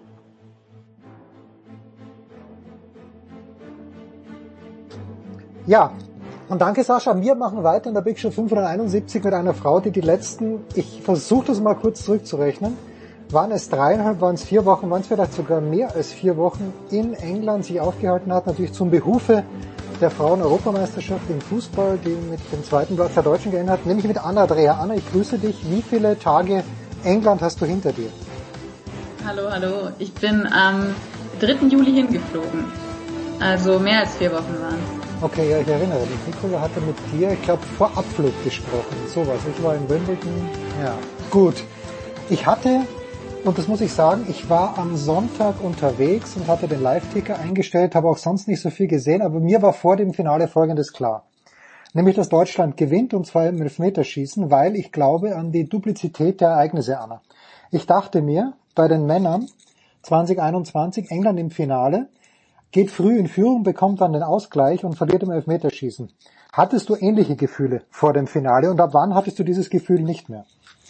Ich muss ja gestehen, dass ich ähm, mich ein bisschen aus dem Fenster gelehnt hatte. Also ich, ähm, wir haben so eine kleine, kleine Tipprunde gemacht bei mhm. jedem Spiel, allerdings ohne Einsatz. Also natürlich, es ging um Ruhm und Ehre wie immer, ja. aber äh, mehr nicht. Ähm, und ich lag im Viertelfinale und im Halbfinale richtig. Also ich habe die deutschen Ergebnisse genauso ähm, vorhergesagt, in einem Fall sogar mit den Torschützen. Ähm, und im Finale dachte ich dann auch, komm, das äh, werte ich jetzt mal als als äh, äh, als Vorhersehung, dass ich, wenn ich jetzt einen Tipp abgebe, wieder richtig liege, mhm. um eine Dreierserie zu haben. Aber dem war leider nicht so. Ich hätte gedacht, die Deutschen gewinnen 3 zu 2, weil ich mir vorgestellt hatte, dass beide Offensiven so viel Selbstvertrauen haben, ähm, dass sie, dass sie in die Vollen gehen. Also England hatte ja vor dem Finale 20 Tore geschossen, die beste Offensive. Deutschland hatte 13 Tore geschossen, die zweitbeste Offensive. Ähm, und dann kam natürlich diese Hiobs-Botschaft, kann man ja sagen, dass Alexandra Popp ja. kurzfristig ausgefallen ist. Ich glaube, den Einfluss, den dieser Wegfall auf dieses Spiel hatte, kann man nicht unterschätzen, auch wenn er selber gesagt hat, wer weiß, vielleicht hätte ich ja auch schlecht gespielt. Glaube ich nicht. Aber ähm, insofern war ich vor dem Spiel ähm, weniger auf Elfmeterschießen ein, eingestellt, sondern habe tatsächlich gedacht, dass das äh, ein Tore-Festival wird. Naja, okay. Das hatte ich nach den ersten Spielen, also bis zum Österreich-Spiel, äh, haben die Deutschen ja kein einziges Tor bekommen. Also ich dachte schon, dass das einigermaßen gut funktioniert, aber ich habe das dann, ich, ich wirklich im Livescore, ich sitze im Auto irgendwo in Frankreich in der Pampa, kriege 1-0 England, wusste, dass Deutschland einen Ausgleich schießt und in dem Moment, wo ich da die Mitteilung bekomme, dachte ich mir, okay, it goes the way of the dodo bird äh, für, für die Engländer. Wenn man das global betrachtet, Deutschland ist äh, im Frauenfußball eine Weltmacht seit Jahren, seit Jahrzehnten. Jetzt sind sie wieder ganz oben angekommen, so gut wie. Ist es bei aller Liebe natürlich für die deutsche Fußballnationalmannschaft, die ich nicht habe, weil ich ja Österreicher bin. Aber dennoch, ist es nicht für die Engländerinnen vielleicht sogar wichtiger, dass sie Europameisterinnen geworden sind? Also ich finde, ähm, man kann es auf, auf ganz verschiedene Weisen betrachten. Die eine ist natürlich, dass man aufs Spiel gucken kann und dann sagen muss, ab der zweiten Hälfte waren von dem, was ich gesehen habe, die Deutschen die besseren. Mhm. Dieses 2 zu 1 war so ein gestochertes Tor, wo Kathi Hendrich einfach echt irgendwie Millisekunden zu spät äh, dran ist, um den Ball vor Chloe Kelly doch noch wegzustibitzen, wo Merle Froms, die er sonst überragt hat, eben den Ball mit dem Fuß so weg drückt, statt ihn irgendwie, weiß ich nicht, in eine andere Richtung zu lenken. Also das war irgendwie ganz, ganz unglücklich, fand ich, dieses, dieses zweite englische Tor und angesichts der Leistung ab, also in der ersten Hälfte fand ich sie besser, aber, aber ab der zweiten Hälfte muss ich sagen, hätten es die Deutschen von, wie gesagt, von dem, was ich gesehen habe, ich habe ja live geschrieben, da sieht man auch nicht immer alles, ja, ja. aber ähm, hätte ich es äh, ihnen zugeteilt, dass, dass sie es verdient hätten, zumindest ins Elfmeterschießen äh, zu kommen. Das ist, finde ich, dieser spielerische Aspekt wenn man jetzt den Weg sieht, den die Deutschen gegangen sind, auch mit diesem Findungsprozess nach Viertelfinal aus EM 2017, Viertelfinal aus WM 2019, verpasste Olympische Spiele und dann auf diese Art und Weise sich zurückzumelden, das war ja nicht immer Weltklasse spielerisch, aber schon beeindruckend, ähm, kann man da auch argumentieren, dass es verdient hätten. Mhm. mhm. Und wenn man dann aber natürlich sieht, ähm, die englische Seite, dann muss man sagen, ja, es geht schon in Ordnung, dass die diesen Titel geholt haben. Die sind auch durch dieses Turnier marschiert. Ähm, zusätzlich beeindruckend, weil sie ja wirklich einen großen Druck hatten als Gastgeberin, die in den vergangenen Jahren immer wieder weit vorgedrungen sind in Turnieren, aber sich nie belohnt haben, die das wirklich, muss man sagen, gut, gut gemanagt haben und die da einfach ähm, dieses fehlende Puzzleteil zum Erfolg in der Nationaltrainerin Sarina Wiegmann gefunden haben, vor der ich einen enormen Respekt habe. Die hat jetzt ähm, zweimal die Heim-EM mit dem Team gewinnen können, also 2017 in den Niederlanden. Sie ist Niederländerin und jetzt direkt im nächsten Turnier zwei äh, äh, ja, Europameisterschaften so zu dominieren als Trainerin, finde ich, ist total beeindruckend. Äh, vor allem, weil sie mit den Engländerinnen ja jetzt nicht schon ewig zusammenarbeitet.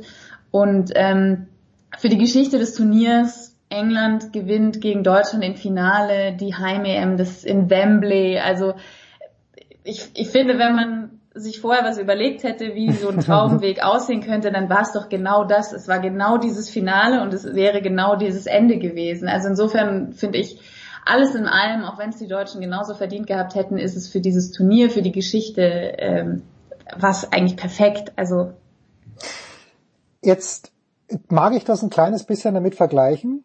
Äh, ich bin alt, aber ich kann mich noch relativ gut erinnern, 2007 wird Deutschland Handball-Weltmeister bei den Männern in Deutschland. Und danach, ja, um Gottes Willen, was für eine Euphorie. Das Team von Heiner Brandt, die alle kleben sich Schnauzwerte auf.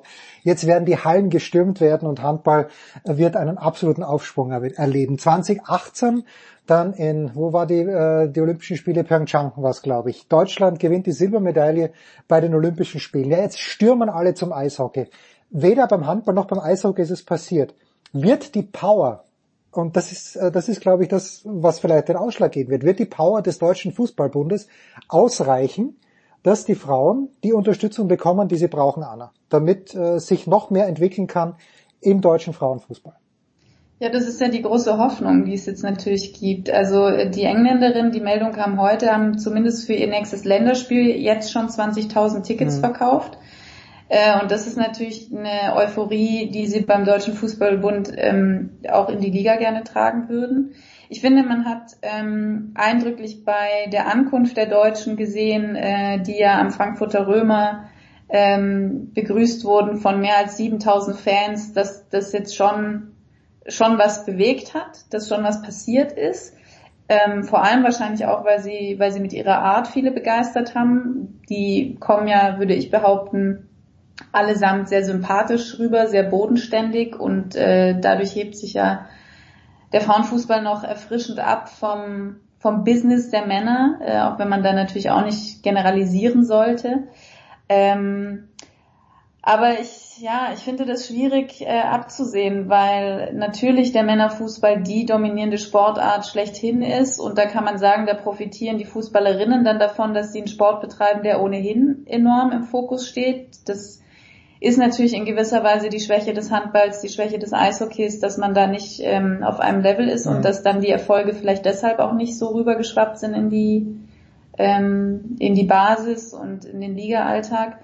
Ähm, und das ist natürlich bei den, bei den Fußballerinnen noch krasser. Also die, die Bundesliga hatte in der vergangenen Saison, Saison im Schnitt äh, keine 1000 Zuschauer. Ja. Das äh, fällt natürlich extrem ab. Und jetzt hat der Deutsche Fußballbund eine Strategie vorgelegt, mit der er gezielt rangehen will und gezielt Dinge verändern.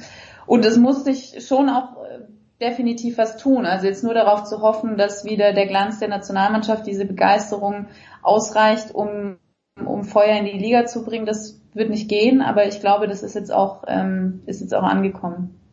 Wie geht's dieser Liga? Wenn man sich die Zusammensetzung des deutschen Kaders anschaut, dann ist sehr viel Bayern München und sehr viel VfL Wolfsburg und sehr wenig anderes. Also ja schön, wenn es einen Zweikampf gibt zwischen diesen beiden Mannschaften, die ja auch in Europa, das habe ich sogar mitbekommen, in Europa eine gute Rolle spielen. Aber es ist halt ein bisschen wenig. Ja, also man muss sehen, dass natürlich jetzt die Vereine, die bei den Nationalspielerinnen dabei standen, die, das sind jetzt die der kommenden Saison. Ähm, wenn man da zum Beispiel Lena Lattwein, ähm, Jule Brandt, gut, Tabea Wasmut spielt jetzt schon ein Jahr äh, in Wolfsburg, aber ähm, die, die sind theoretisch könnte man die auch noch zur TSG Hoffenheim zählen, ja. dann ist schon mal ein bisschen okay. mehr äh, Farbe im Spiel drin. Aber klar, äh, rein, rein auf die Liste geguckt, dominiert Wolfsburg ganz klar. Ähm, dann kommt Bayern München und dann Eintracht Frankfurt. Und äh, dann hat man noch ähm, Sarah Delbritz zum Beispiel bei Paris Saint-Germain, äh, an Katrin Berger, die dritte Torhüterin bei, bei Chelsea, aber dann ähm, ist da ganz klar natürlich eine Dominanz zu sehen. Ähm, spricht für die Arbeit des VfL, aber es ist, ich, ich weiß auch gar nicht, ob das der Nationalmannschaft, vor allem wie sie sich jetzt gefunden haben, dieses Team, da ist es, glaube ich, egal, welche Trikotfarbe jemand trägt. Ähm, und es kann ja auch eine Stärke sein, wenn sich diese Spielerinnen dann aus dem Verein besonders gut kennen. Du hast die Trainerin der Engländerinnen sehr gelobt. Was gibt's über die deutsche Bundestrainerin? Lobenswertes zu sagen, was wir nicht, oder gerne auch was wir bei dir schon nachgelesen haben. Ich habe natürlich sklavisch alles verfolgt, was du für die SZ, was du für die SZ geschrieben hast. ähm, also dieser Prozess ist, glaube ich, hervorzuheben, dass sie sich wirklich ähm, als Trainerin und auch dieses ganze Trainerteam sich hinterfragt hat, ähm, sind wir bisher auf dem richtigen Weg gewesen? Und dann, ähm, das hat Martina von Stecklenburg uns erzählt, sich auch wirklich eingeschlossen haben, vier Tage oder wie viele das mhm. waren, in der Hütte, um mal sich mit sich auseinanderzusetzen. Sprechen wir die gleichen die gleiche Sprache, wenn wir über Fußball reden? Ähm, welche Philosophie verfolgen wir eigentlich? Ähm, wie müssen wir vielleicht Kompetenzen noch besser verteilen? Wie muss Martina Voss-Tecklenburg vielleicht auch Verantwortung abgeben, um selbst weniger, weniger Druck zu haben? Und das war ein Prozess, den, den dieses Team bereit war zu gehen, also jetzt das Trainerteam und wo sie auch sagt, sie hat sich verändert. Also dass sie früher jemand war, der extrem viel an sich gerissen hat, der alles dominieren wollte, der am liebsten jede Einheit selber gestalten wollte und und, und das aus der Zeit als Nationaltrainerin der Schweiz auch so kannte. Also da hat sie erzählt, hatte sie am Anfang einen Assistenztrainer und irgendwann kam mal ein Athletiktrainer dazu und das ist natürlich äh, krass, was, was du dann selber schultern musst und ähm, der Unterschied zu jetzt und das scheint gut gelungen zu sein. Also diese Verantwortung, diese Kompetenzen mehr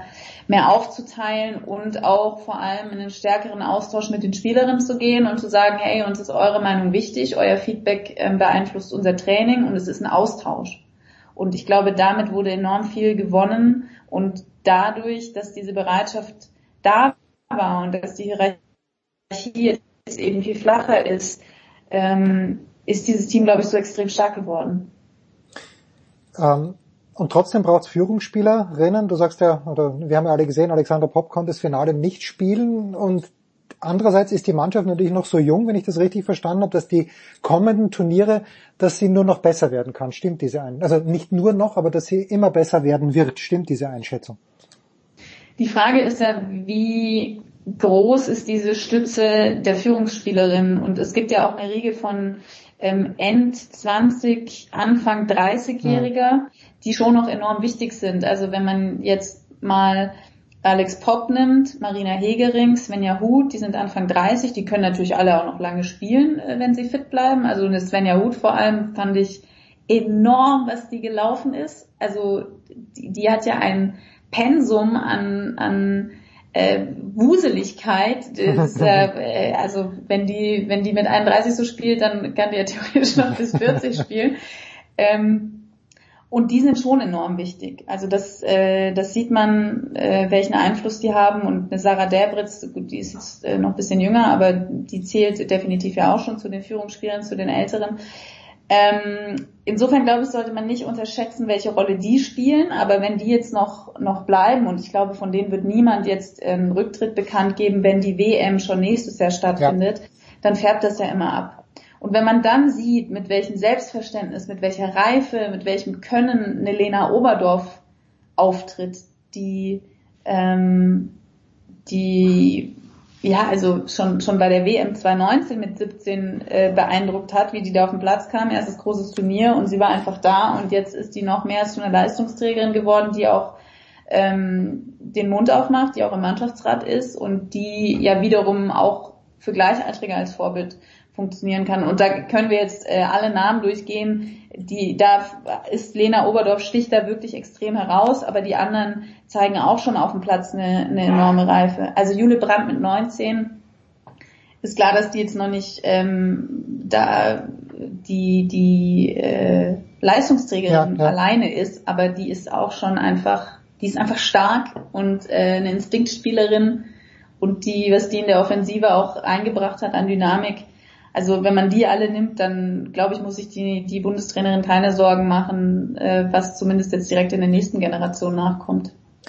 Was kannst du mir Gutes über die Österreicherinnen erzählen? Ich hoffe einiges. Also wir hatten ja vor drei oder vier Wochen war es Frank Hellmann und Christian Mayhofer von der Kronenzeitung dabei. Da habt ihr auch über die Österreicherinnen gesprochen. Viertelfinale ist gut. Ähm, hat dich da irgendjemand beeindruckt? Hast du das Spiel denn äh, gesehen? Konntest du das Spiel angucken gegen Deutschland? Ich habe das Spiel nachgelesen, weil ich äh, ich habe in Kitzbühel gearbeitet beim beim Tennisturnier. Es war äh, und davor die Woche war ich auch irgendwo unterwegs. Leider nein. Ich habe nur nach, danach gelesen, wir hatten Pech. Wenn ich wir sage, meine ich Österreicherinnen. Ja, das ist äh, insofern schade. Vielleicht solltest du es dir nachgucken. Ja, mache äh, ich, äh, mach ich, mach ich. Wirklich ein Spektakel war. Also ähm, es gab ja allein auf österreichischer Seite zweimal Posten, einmal Latte. Ja. Und ähm, also letztendlich haben es die Deutschen schon verdient, dieses Spiel zu gewinnen, weil sie dann eben diesen Ticken besser waren. Aber die Österreicherinnen waren bärenstark. Also das war, war schon toll, was die da abgeliefert haben und wie sie es den Deutschen auch echt schwer gemacht haben und die rausgefordert haben. Und ähm, eine rauszuheben, klar, aber bei Österreich ist ja gerade diese Teamstärke, diese Einheit das, was raussticht. Also das ist vielleicht ähm, wenn man jetzt mal Deutschland noch dazu nimmt, die jetzt diesen Prozess, wie gesagt, hinter sich haben, ist, ist Österreich sicherlich die Mannschaft, die äh, den beeindruckendsten Team Spirit auch noch mit auf den Platz bringt. Also die sind ja so verschworen auch. Und das ist ja das, was die so trägt. Also ja. das war ja bei den vergangenen Turnieren auch schon so. Und das finde ich wirklich, also äh, Wahnsinn. Das fällt auf, das sticht hervor. Und ähm, da kann man genauso, wie man, wie man sagen muss, dass eine Alex Popp im Finale gefehlt hat, kann man wahrscheinlich bei Österreich sagen, dass eine Vicky Schnaderbeck im Viertelfinale gefehlt hat. Mhm. Ähm, und ja. Also ich habe gesehen, die Österreicher beim Österreicherinnen beim Feiern, ganz, ganz groß, Pressekonferenzen auch, eine ganz große Show. Aber das kann das kann es hoffentlich nicht gewesen sein. Wir waren auch sportlich einigermaßen konkurrenzfähig. Auf jeden Fall, auf okay. jeden Fall. Es sind nicht nur Firebeaster, mhm. da war auch sehr, sehr viel auf dem Platz. Also ich meine, wir können ja auch jemanden hervornehmen. Dann nimm mal Nicole Biller. Ja, ja, die war übrigens äh, beim Tennis in Kitzbühel. Ja, die war beim Tennis in Kitzbühel. Ja. Bitte? Die war beim Tennis in Kitzbühel als Stargast am Dienstag, glaube ich, in, in der Woche ist Nicole Biller da gewesen. Schön. Ja, und die zum Beispiel, die brennt ja auch immer ein Feuerwerk ab da in der Offensive. Also ich habe jetzt gerade äh, Torschützenkönigin gesagt, damit äh, wollte ich nur ergänzen, nicht der abgelaufene Saison schon, sondern davor, aber ähm, die hat an, an Offensivpower ja nicht, nicht groß nachgelassen. Und ähm, ja, also wir könnten auch da jetzt äh, einige Namen durchgehen, äh, die, die wirklich auch stark waren. Also nee, das ist definitiv sportlich, waren die auch da und haben sich gezeigt. Du hast schon erwähnt, äh, nächstes Jahr dann die Fußball-Weltmeisterschaft in Neuseeland und in Australien. Jetzt sagt man im, beim Männerfußball ja gerne, es ist schwieriger, eine, eine EM zu gewinnen als eine WM, weil eben die Vorrundengruppen schon schwieriger sind. Ja, dann kommen natürlich Brasilien, Argentinien und vielleicht Uruguay dazu. Wo würdest du denn die deutsche Fußballnationalmannschaft der Frauen weltweit einordnen? Wir wissen ja, dass die US-Amerikaner immer stark sind, die Kanadierinnen, auch die Japanerinnen. Gibt es da irgendwo im Moment einen Vergleichsmaßstab, den man anlegen könnte? Also mir fällt es jetzt schwer, einen direkten Platz quasi zu sagen. Ähm, da müsste ich drüber nachdenken, wie ich die Top Ten jetzt gerade irgendwie sortieren würde. Aber äh, du hast, du hast auf jeden Fall die Nationen schon genannt. Ähm, hinzu kommen jetzt, nach dem, was man bei der EM gesagt, gesehen hat, auf jeden Fall Schweden, England, Frankreich. Mhm. Ähm, die Spanierinnen, für die war es natürlich enorm bitter, aber die sind technisch ähm, und von der Art, wie sie Fußball spielen, gerade für mich und auch für viele andere, was man im Austausch mitbekommen hat, definitiv die fußballerisch weltweit beste Mannschaft. Okay. Die haben halt das Problem, dass es in der Offensive am Ende nicht umgesetzt bekommen, aber wie die ihr Spiel aufziehen, das ist Wahnsinn. Ähm, also würde ich die eigentlich auch mit reinnehmen. Die Schwedinnen äh, hatten gegen England so dicke Chancen, dass man sagen muss, äh, ohne Glück wäre England jetzt definitiv nicht Europameister geworden, weil die Schwedinnen wirklich auch, auch stark sind. Ähm, und Deutschland jetzt nach dem Eindruck von, von der EM hat sich definitiv zurückgemeldet und wenn das jetzt nicht mehr durch Verletzungen zerstört wird, dieses Team, dann weiß ich nicht. Also dann würde ich jetzt alles mal, möglich, alles ich würde möglich. schon, ja, also ich weiß nicht, ob ich vom WM-Titel sprechen würde, aber die können schon weit kommen, glaube ich, bei der WM auch, weil dieses, diesen Prozess, den sie jetzt durchlaufen haben, wie sie sich gefunden haben, das wird ja jetzt nicht auf einmal verloren gehen. Also ähm, und und die Qualifikation es sind ja noch zwei Spiele, aber die würde ich jetzt mal als Form Formalität einschätzen. Also Anna, fantastisch. Äh, lass noch abschließend dich fragen, wie geht's dir jetzt? Ich kenne das von Grand Slam Turnieren, die sind aber nach zwei Wochen vorbei. Du warst jetzt mehr als vier Wochen unterwegs. Bist du komplett erschöpft, glücklich erschöpft? Was, was, was macht sowas mit? Und ich weiß ja, ich kenne ja von den Kollegen, die beim Tennis dabei sind, äh, ihr seid einem enormen Druck ausgesetzt auch bei der Süddeutschen Zeitung. Wie geht's dir? Also die Tage waren schon sehr intensiv. Ja. da bin ich offen. Äh, das sind sehr lange Tage, ähm, die aber wahnsinnig viel Spaß machen. Also ich hatte wirklich eine tolle EM, natürlich jetzt auch mit diesem sportlichen Verlauf aus deutscher Sicht. Das macht dann natürlich noch mehr Spaß, weil gerade im Frauenfußball zumindest aktuell die Berichterstattung ja schon auch davon abhängt, wie weit die Deutschen kommen. Mhm. Wobei bei den Männern ist natürlich die Aufmerksamkeit auch äh, größer, wenn die Deutschen weit kommen. Also insofern ähnelt sich das. Aber es hat wirklich enorm viel Spaß gemacht. Ähm, es war sehr schöner Fußball, sehr leidenschaftlicher Fußball, ähm, hochklassig sowieso, den man da jetzt gesehen hat. Die Stimmung in den Stadien war toll. Ähm, ich bin nicht so viel rumgereist wie, wie vielleicht ähm, Frank Hellmann, der, der ja neulich auch bei uns in der Runde war hier ähm, und habe eben die deutschen Spiele im Stadion gesehen und die anderen ähm, alle im Pub. Ähm, und ich habe es, also ich kann sagen, ich habe es von Anfang bis Ende wirklich komplett genossen und es hat verdammt viel Spaß gemacht und es war toll zu sehen, welche Begeisterung da in England ähm, geherrscht hat und wie, wie das auch ich glaube tatsächlich man gemerkt hat, dass das den Spiel Spielerinnen auch einfach viel Kraft gibt, dass so viele Leute in den Stadien waren und dass da so ein Zuspruch war und auch wie das aufgezogen wurde und so. Also es war echt, ähm, es war super, kann ich sagen. ich bin jetzt auch, ähm, ich bin jetzt natürlich schon froh, dass ich wieder ähm, zu Hause bin, weil das dann doch auch eine lange Strecke ist, aber ich habe jeden Tag genossen, das hat verdammt viel Spaß gemacht und ähm, ich habe jetzt auch wirklich schon sehr große Vorfreude auf die WM 2023. Auch wenn, das darf man nicht vergessen, es ist zwar toll, dass es in Neuseeland und in Australien stattfindet, aber im Juli und August ist dort Winter. Also es wird dann wahrscheinlich eher Downjackenwetter sein. Aber ähm, ja, es war ein tolles Turnier, wirklich. Und übrigens dann natürlich zur unter Anführungszeichen besten Sendezeit kennen wir von den Australian Open, äh, wenn Anpfiff 19.30 ist, 9.30 Uhr in der Früh. Optimal sich das dann in der Bürogemeinschaft anzuschauen. Aber da ist noch ein bisschen Zeit. Da sprechen wir mit Anna sicher vor, davor, weil sie kümmert sich ja auch um die Formel 1 für die Süddeutsche Zeitung. Anna, ich danke herzlich, unter anderem um die Formel 1. Ich danke herzlich. Jetzt hast du ein paar freie Tage verdient. Kurze Pause in der Big Show 571.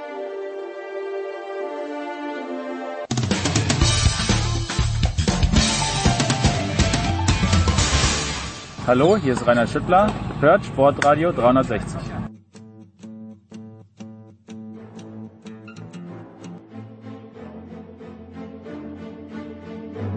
Das sind die Power Rankings von Sportradio 360.de.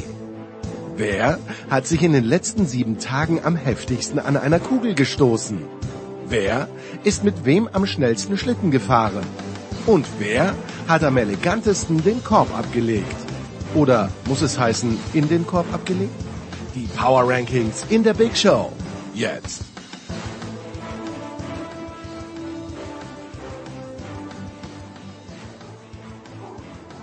Aus mit dir.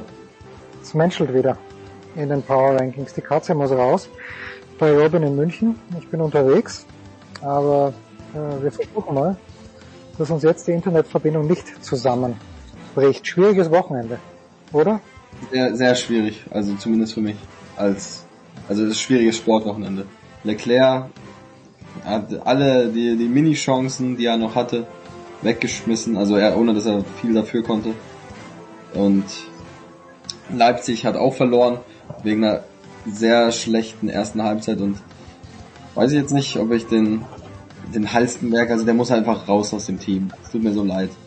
Da so hat er doch ein Tor geschossen. Ich habe nichts gesehen, aber der, der Halstenberg ja, hat ein Tor geschossen. wieder so das Abseits aufgehoben beim ich weiß nicht, beim Tor vom Sané war das glaube ich und noch einmal glaube ich auch. Also irgendwie der passt auch nicht ins Team, der ist so langsam und das ist irgendwie, der ist technisch so schwach, ich weiß es nicht.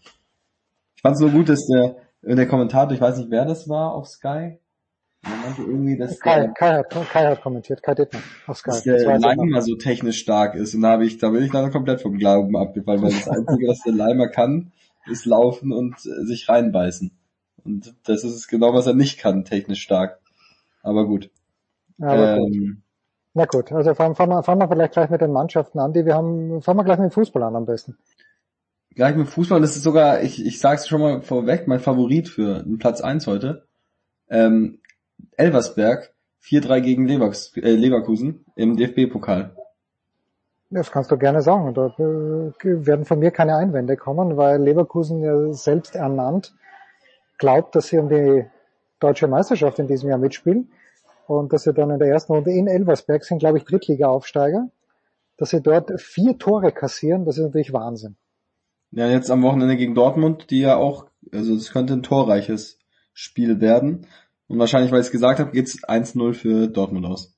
Ganz sicher, ja. Torschütze Haaland. Nein, Haaland spielt ja nicht mehr dort. Haaland tut sich ja gerade bei Manchester City schwer, wie ich gelesen habe.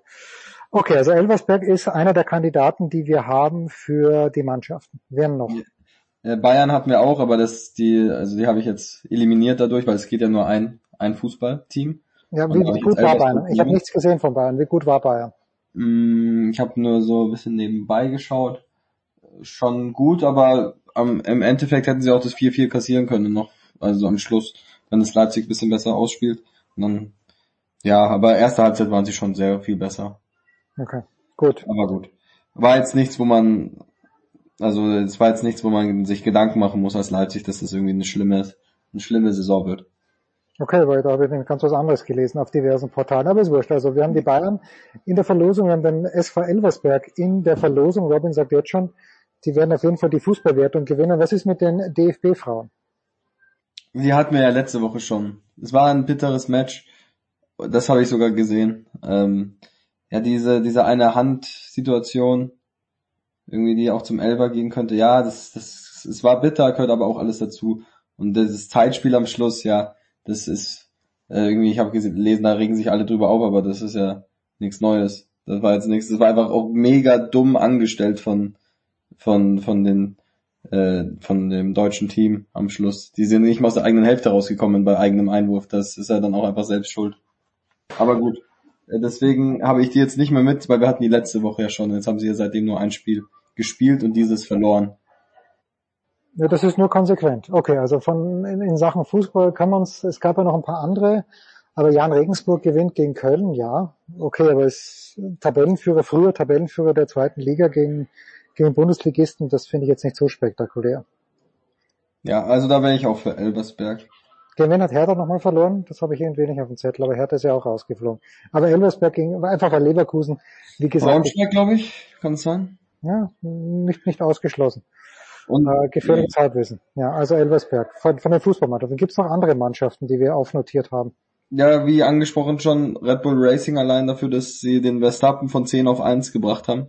Durch eine bessere Taktik und wahrscheinlich auch einfach irgendwie das bessere Auto als Ferrari. Ja, das glaube ich nicht. Ich glaube nicht, dass Aber im, Ferrari- im Rennen, irgendwie im Rennen, das, das kann ja nicht sein, dass es immer nur an der Taktik liegt. Das muss ja auch an irgendwas anderem liegen. Ja, ist für mich natürlich, und das ist hoffentlich im Formel 1 Teil schon geklärt worden, für mich unverständlich diese Unterschiede zwischen Rennen und Training. Klar, diesmal war es so, dass es ungefähr 20 Grad kühler war dann im Rennen und das liegt wohl dem Red Bull ein kleines bisschen besser. Aber diese taktischen Fehler, die Ferrari macht, weil wenn sie ihn draußen lassen, den Leclerc, dann wird er halt Dritter. Aber dann wird er halt Dritter. Okay, auch wenn die Reifen nicht so besonders toll sind. Also ganz komisch. Aber Red Bull Racing, nie vergessen, österreichisches Team, deshalb in diesen Power Rankings vertreten. Eines, eines, ein Team haben wir noch. Ja, die, das Team im modernen Fünfkampf hat Bronze gewonnen in der WM in Alexandria. Ja, in Ägypten also. Moderner Fünfkampf wissen wir seit den Olympischen Spielen, äh, little cheesy, ja. Äh, aber es ist, äh, ich glaube, ich Marvin Dogoy oder Dog, aber Dogoy spricht man glaube ich aus, Patrick Dogoy, scheinen mir Brüder zu sein und Pele Ulbel. Großartig, Pele. Peter Leopold, das muss eine Abkürzung sein. Ich weiß es nicht, aber jedenfalls, äh, auf jeden Fall Honorary Mention. So, wen hast du, wen, wen, wen siehst du da vorne? Elversberg sehe ich ganz vorne. Bitte. Und Auf dann, zwei? ja, auf zwei den zwei, ja, nee, geht nicht. Fußball. Äh, auf zwei den modernen Fünfkampf und auf drei Red Bull Racing, weil die, oder? Weil es geht ja nur ein Ja, Fußballteam. kann man ich kann ja jetzt nicht wir die, das DFB-Team. Mach mal so. Ja, das DFB-Team natürlich, aber wir haben sie ja letzte Woche gewürdigt, als alles Ja. noch in, in rosarot war. Okay, Einzelsportler sind mir diese Woche ganz, ganz wenige aufgefallen oder uns. Ähm, aber Philipp Misolic mit seinem, das war ja sein erstes ATP-Turnier, richtig? Und dann direkt ins Finale, muss man sagen, auch natürlich eine dankbare Auslosung. Aber muss man auch erstmal schlagen, den Hanfmann. Kann er mal beim Team nachfragen. Also erste Runde Dutra Silva muss er schlagen, ja.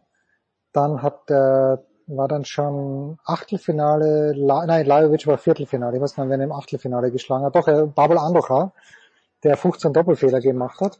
Dann spielt er gegen Lajovic. Äh, Ich, ich äh, bespreche es ja dann auch noch mit, äh, mit Paul. Da muss er schon rausfliegen.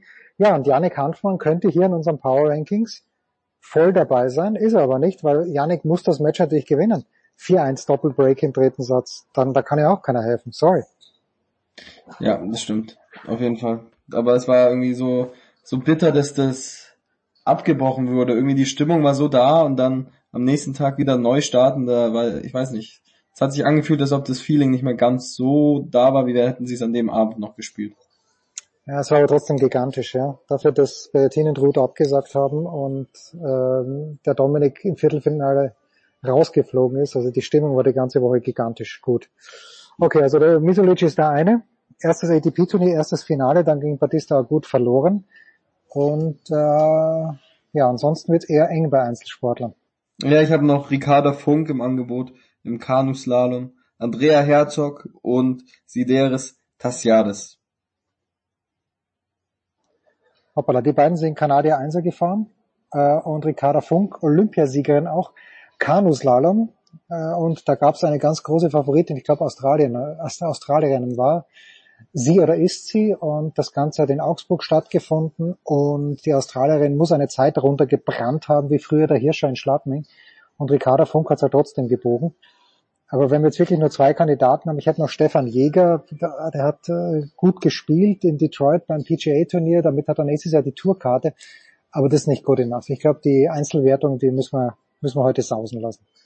Ja, und wer, also der, wenn dann der Philipp. Einfach aus, aus, aus Ja. Sympathiegründen. Ja. Der war mir, der war mir sympathisch, der hat sich jetzt nicht aufgeführt. Der Ja, war, der, ist super sympathisch, lässiger Kämpfer und äh, das ist natürlich, wie du sagst, erstes Turnier mit einer zu Beginn dankbaren Auslosung, aber man muss erst dann mal diesen Kampfgeist zweimal noch dazu am gleichen Tag, weil das Slajovic-Spiel ist ja auch am Vormittag gewesen und dann denkst du, der ist komplett fertig gegen Hanfmann und war er auch bis zum 1-4 mit Doppelbreak im dritten Satz zurückgekommen. Okay. Aber äh, ich glaube, Sieger für heute der SV Elversberg. Schauen wir mal, wie oft wir von dem in diesem Jahr noch hören. In der dritten Liga dann. Vielleicht dann nächstes Jahr in der zweiten Liga, was ich nicht glaube. Aber Leverkusen zu schlagen, das hat was. Ja, nächste Woche haben wir dann ein bisschen mehr Auswahl hoffentlich nach dem Bundesliga-Start, Premier League-Start, da geht ja jetzt wieder, geht's ja wieder los. Absolut.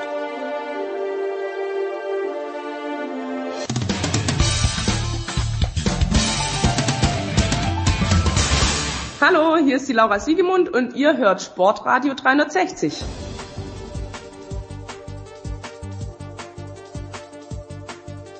Finde ich, finde ich eigentlich nicht schlecht. So, Herrschaften. Genau. Big Show 571. Paul Häuser hat gerade seinen Dienst beendet bei Sky. Es ist Mittwochabend. Wer im Hintergrund Musik hört, der hört richtig. Ich sitze in einem Hotel irgendwo in Spanien. Eigentlich sehr nettes Hotel. Ich bin der Einzige, der hier sitzt an der, an der Bar. Es ist wurscht. Ich sitze nicht an der Bar, aber es wäre theoretisch eine Bar. Paul, wie geht's dir? Ja, servus. Ja, entspannte Schicht heute. 18 Uhr angefangen. Jetzt 22 Uhr ist Gaupo.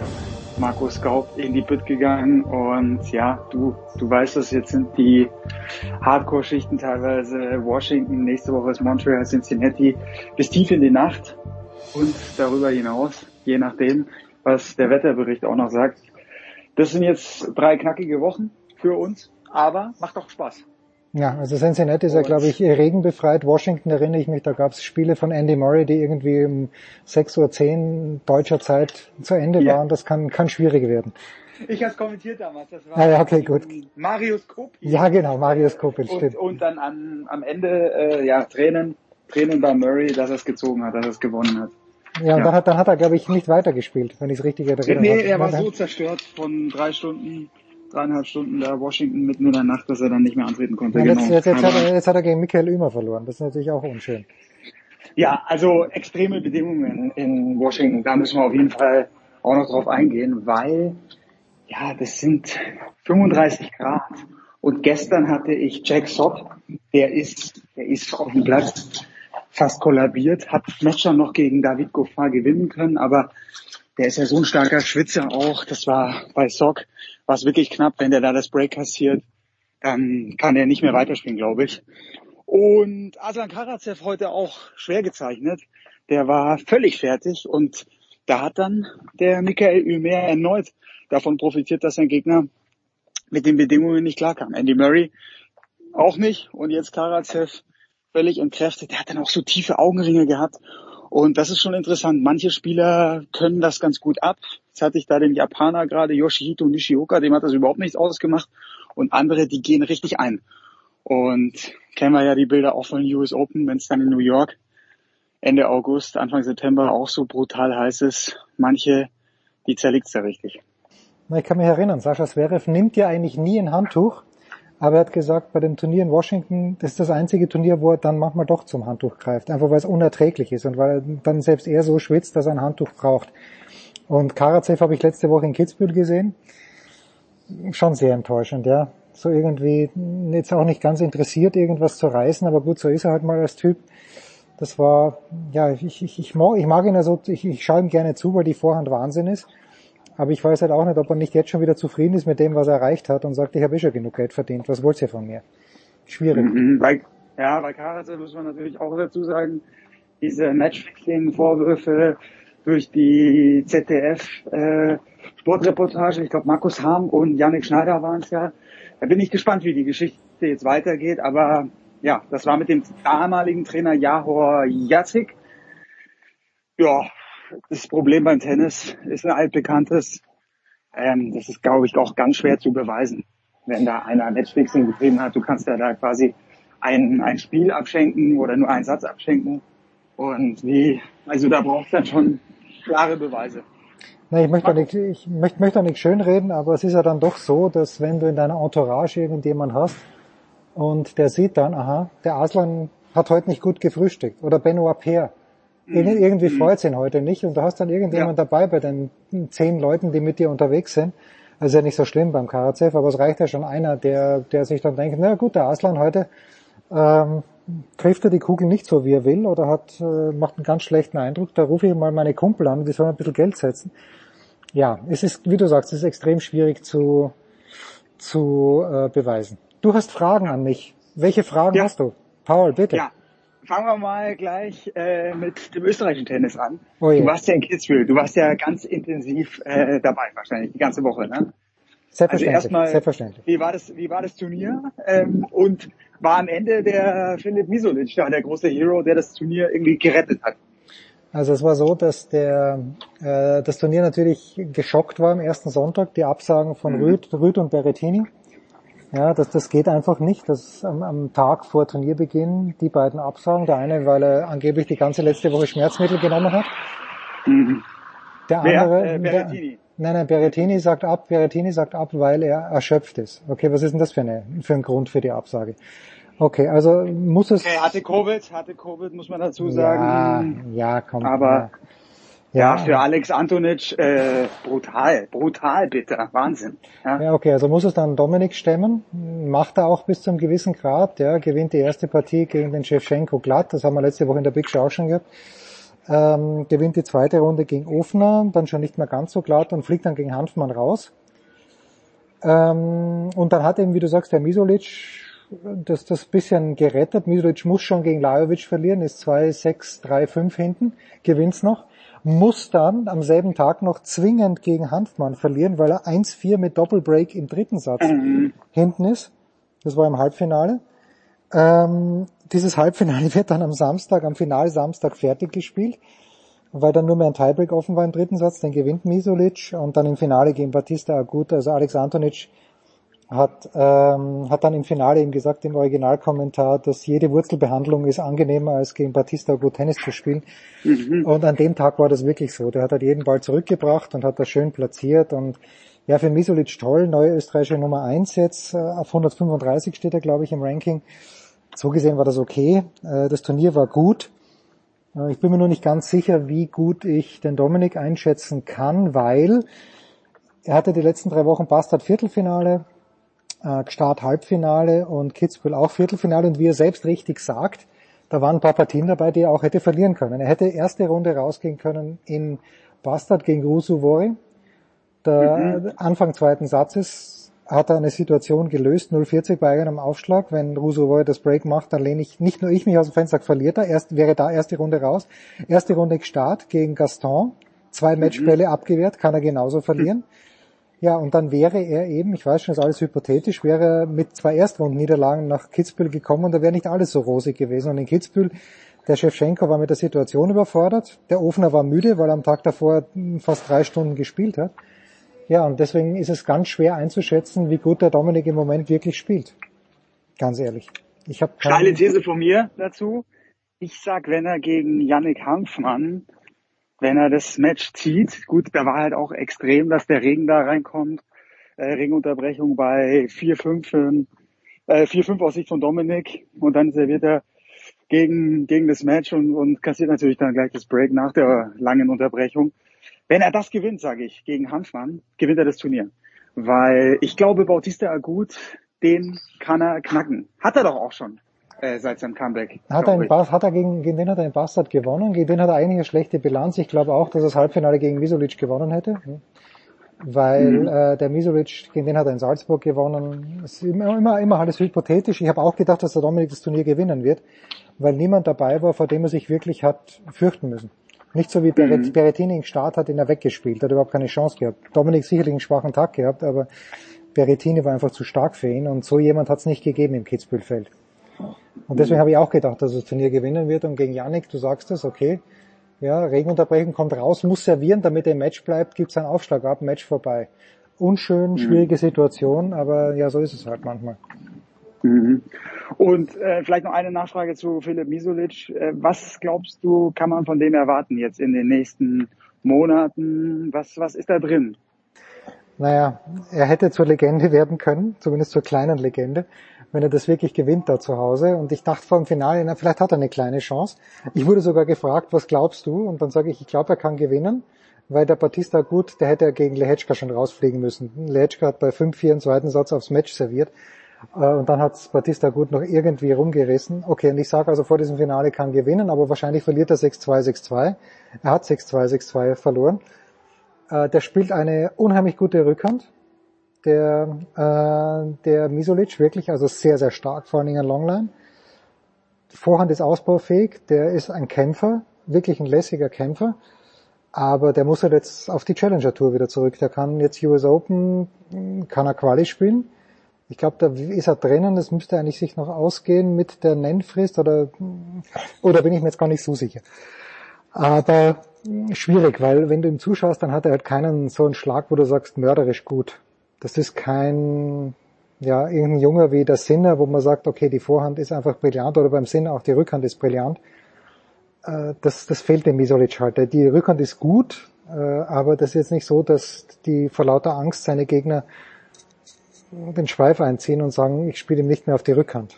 Äh, also guter Junge, gefällt mir von der Einstellung her, ist erst 20 Jahre alt, aber ich habe noch, ich melde noch leichte Zweifel an. Also ich glaube, US Open Meldefrist, das geht sich aus, dass er auf jeden Fall dort äh, ja, er müsste in die Quali, Quali reinkommen. Das, ja, er muss halt, genau, er muss halt die Quali überstehen. Genau, aber da kommt er auf jeden Fall rein. Ich bin, bin im Zug gerade, äh, schlechte Tonqualität bitte ich zu entschuldigen, aber ja, jetzt vielleicht noch einmal kurz zu Dominik. Wie glaubst du jetzt da die nächsten Wochen und Monate? Er wird ja die Wildcard kriegen für die US Open. Als ehemaliger Champion haben die ihm das schon, ihm das schon zugesichert.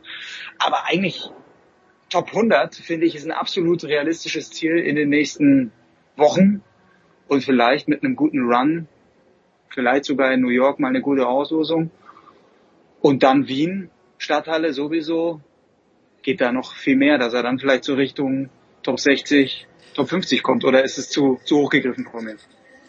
Kommt immer darauf an, wen man fragt, Paul. Äh, ich habe ja mit jemandem gesprochen, der den Dominik sehr gut ja. kennt dort.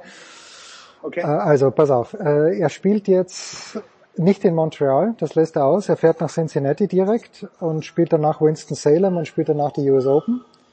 Und ja klar, ich meine, gute Auslosung, die wäre in Cincinnati natürlich viel wichtiger als in Winston-Salem beim 1000 als beim 250er, noch wichtiger dann bei den US Open. Ich glaube nicht, dass unbedingt ein Gesetz dagegen ihn spielen mag in der ersten Runde, aber er hat natürlich, das muss man natürlich auch sagen, er hat ja seit seinem Comeback nur auf Sand gespielt. Und vielleicht reichen die beiden Turniere in Cincinnati, wenn ich mich richtig erinnern kann. Vielleicht hat er mal, einmal war er, glaube ich, im Halbfinale, da hat er ein WO im Viertelfinale bekommen. Das ist jetzt ganz gefährliches Halbwissen.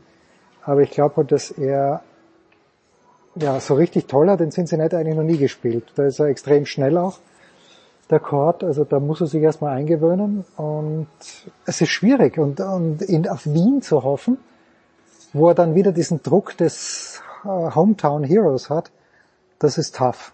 Also da, pah, Paul, Top 60, da, da bist du sehr optimistisch unterwegs.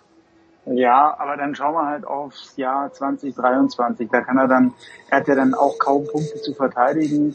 Und wenn er, ich sage jetzt mal, wenn er solide in den Top 100 steht, dann sieht die Welt dann schon wieder ganz anders aus. Also ich bin langfristig sehr, sehr zuversichtlich bei, bei Dominic Thiem.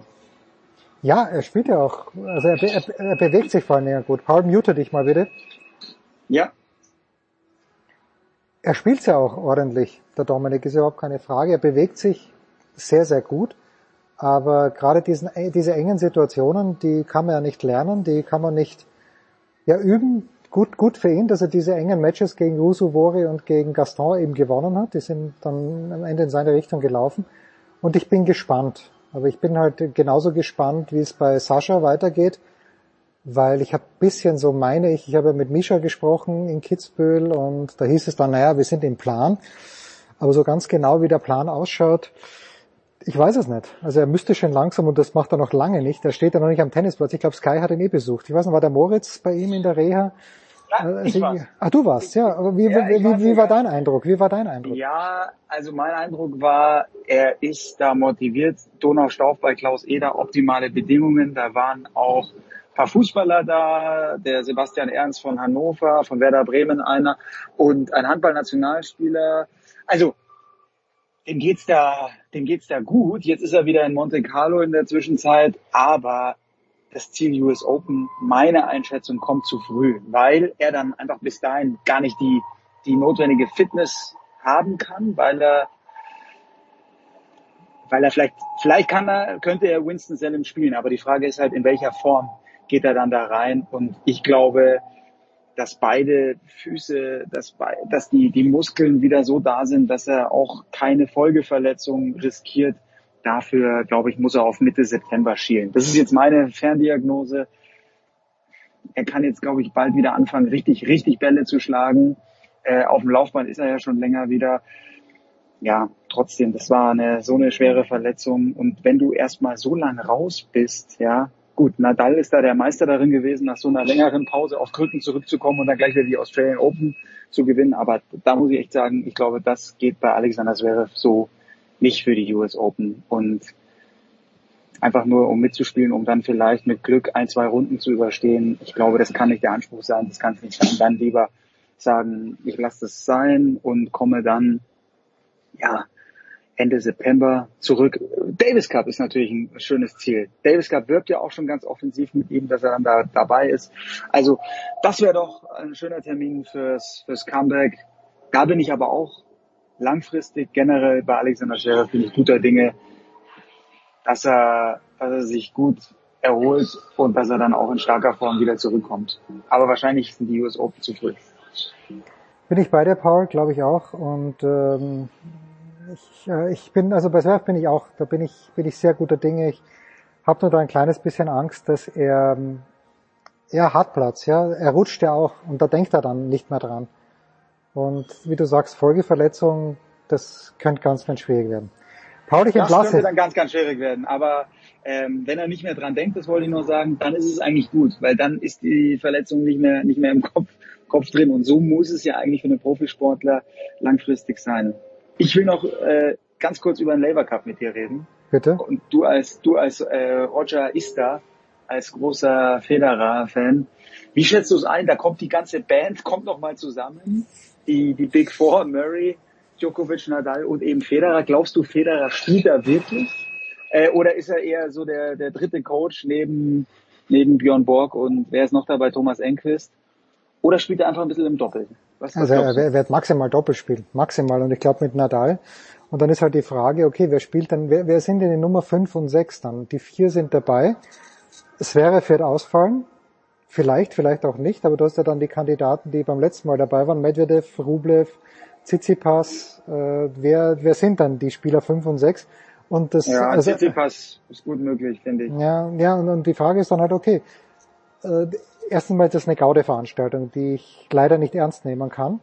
Aber das wäre dann wirklich erstmals die reelle Chance für Team Welt, dass sie, dass sie das gewinnen. Wenn die den, meinetwegen den Taylor Fritz, gut, die Kanadier treffen in diesem Jahr auch kaum eine Kugel, obwohl es im Race aus irgendwelchen Gründen der Felix noch relativ weit vorne ist. Chapovalov meinetwegen, aber Jack Sock und äh, ich glaube, einen Sock muss man mitnehmen als Doppelspieler, weil er da immer noch der Beste ist. Kyrgios, also das könnte, könnte einigermaßen spannend werden, Paul, glaube ich. Ja, vielleicht das ist, vielleicht ist das auch ein bisschen der Plan dahinter. Sie gehen auf die großen Namen, auf die, auf die Big Four und erzeugen damit auch noch zusätzlich Spannung, weil, ja, Murray, gut, Murray ist halt so eine Local Hero. Es ist London in der O2 Arena, aber eigentlich von der Form her dürfte Murray ja nicht dabei sein. So, das ist so die Wildcard. Hat Tsitsipas vielleicht wäre wär irgendwie noch von Ja, den Europäern Berrettini dann interessant, wenn ja. er wieder die Form bekommt, ja. Und Medvedev ist die Nummer eins der Welt jetzt noch, also kann man natürlich auch drüber nachdenken. Der, der Zug von Paul fährt in die Nacht. Paul, wir hören uns bald wieder. Das war's, die Big Show 571. Danke Sascha, vor allen Dingen Sascha Staat, der die Show zu Beginn geleitet hat, über drei Viertel. Und äh, auch danke allen anderen, die dabei waren. Danke dir, Paul. Nächste Woche wieder. Das war die Big Show auf sportradio360.de. Folgen Sie uns auf Twitter, klicken Sie den Gefällt mir Button auf unserer Facebook-Seite und abonnieren Sie uns via RSS-Feed oder auf iTunes. Die nächste Ausgabe der Big Show gibt es am kommenden Donnerstag. Bis dahin sollten Sie die Zeit nutzen und die weiteren Angebote auf sportradio360.de wahrnehmen. Play Ball! Da ist gar nichts toll.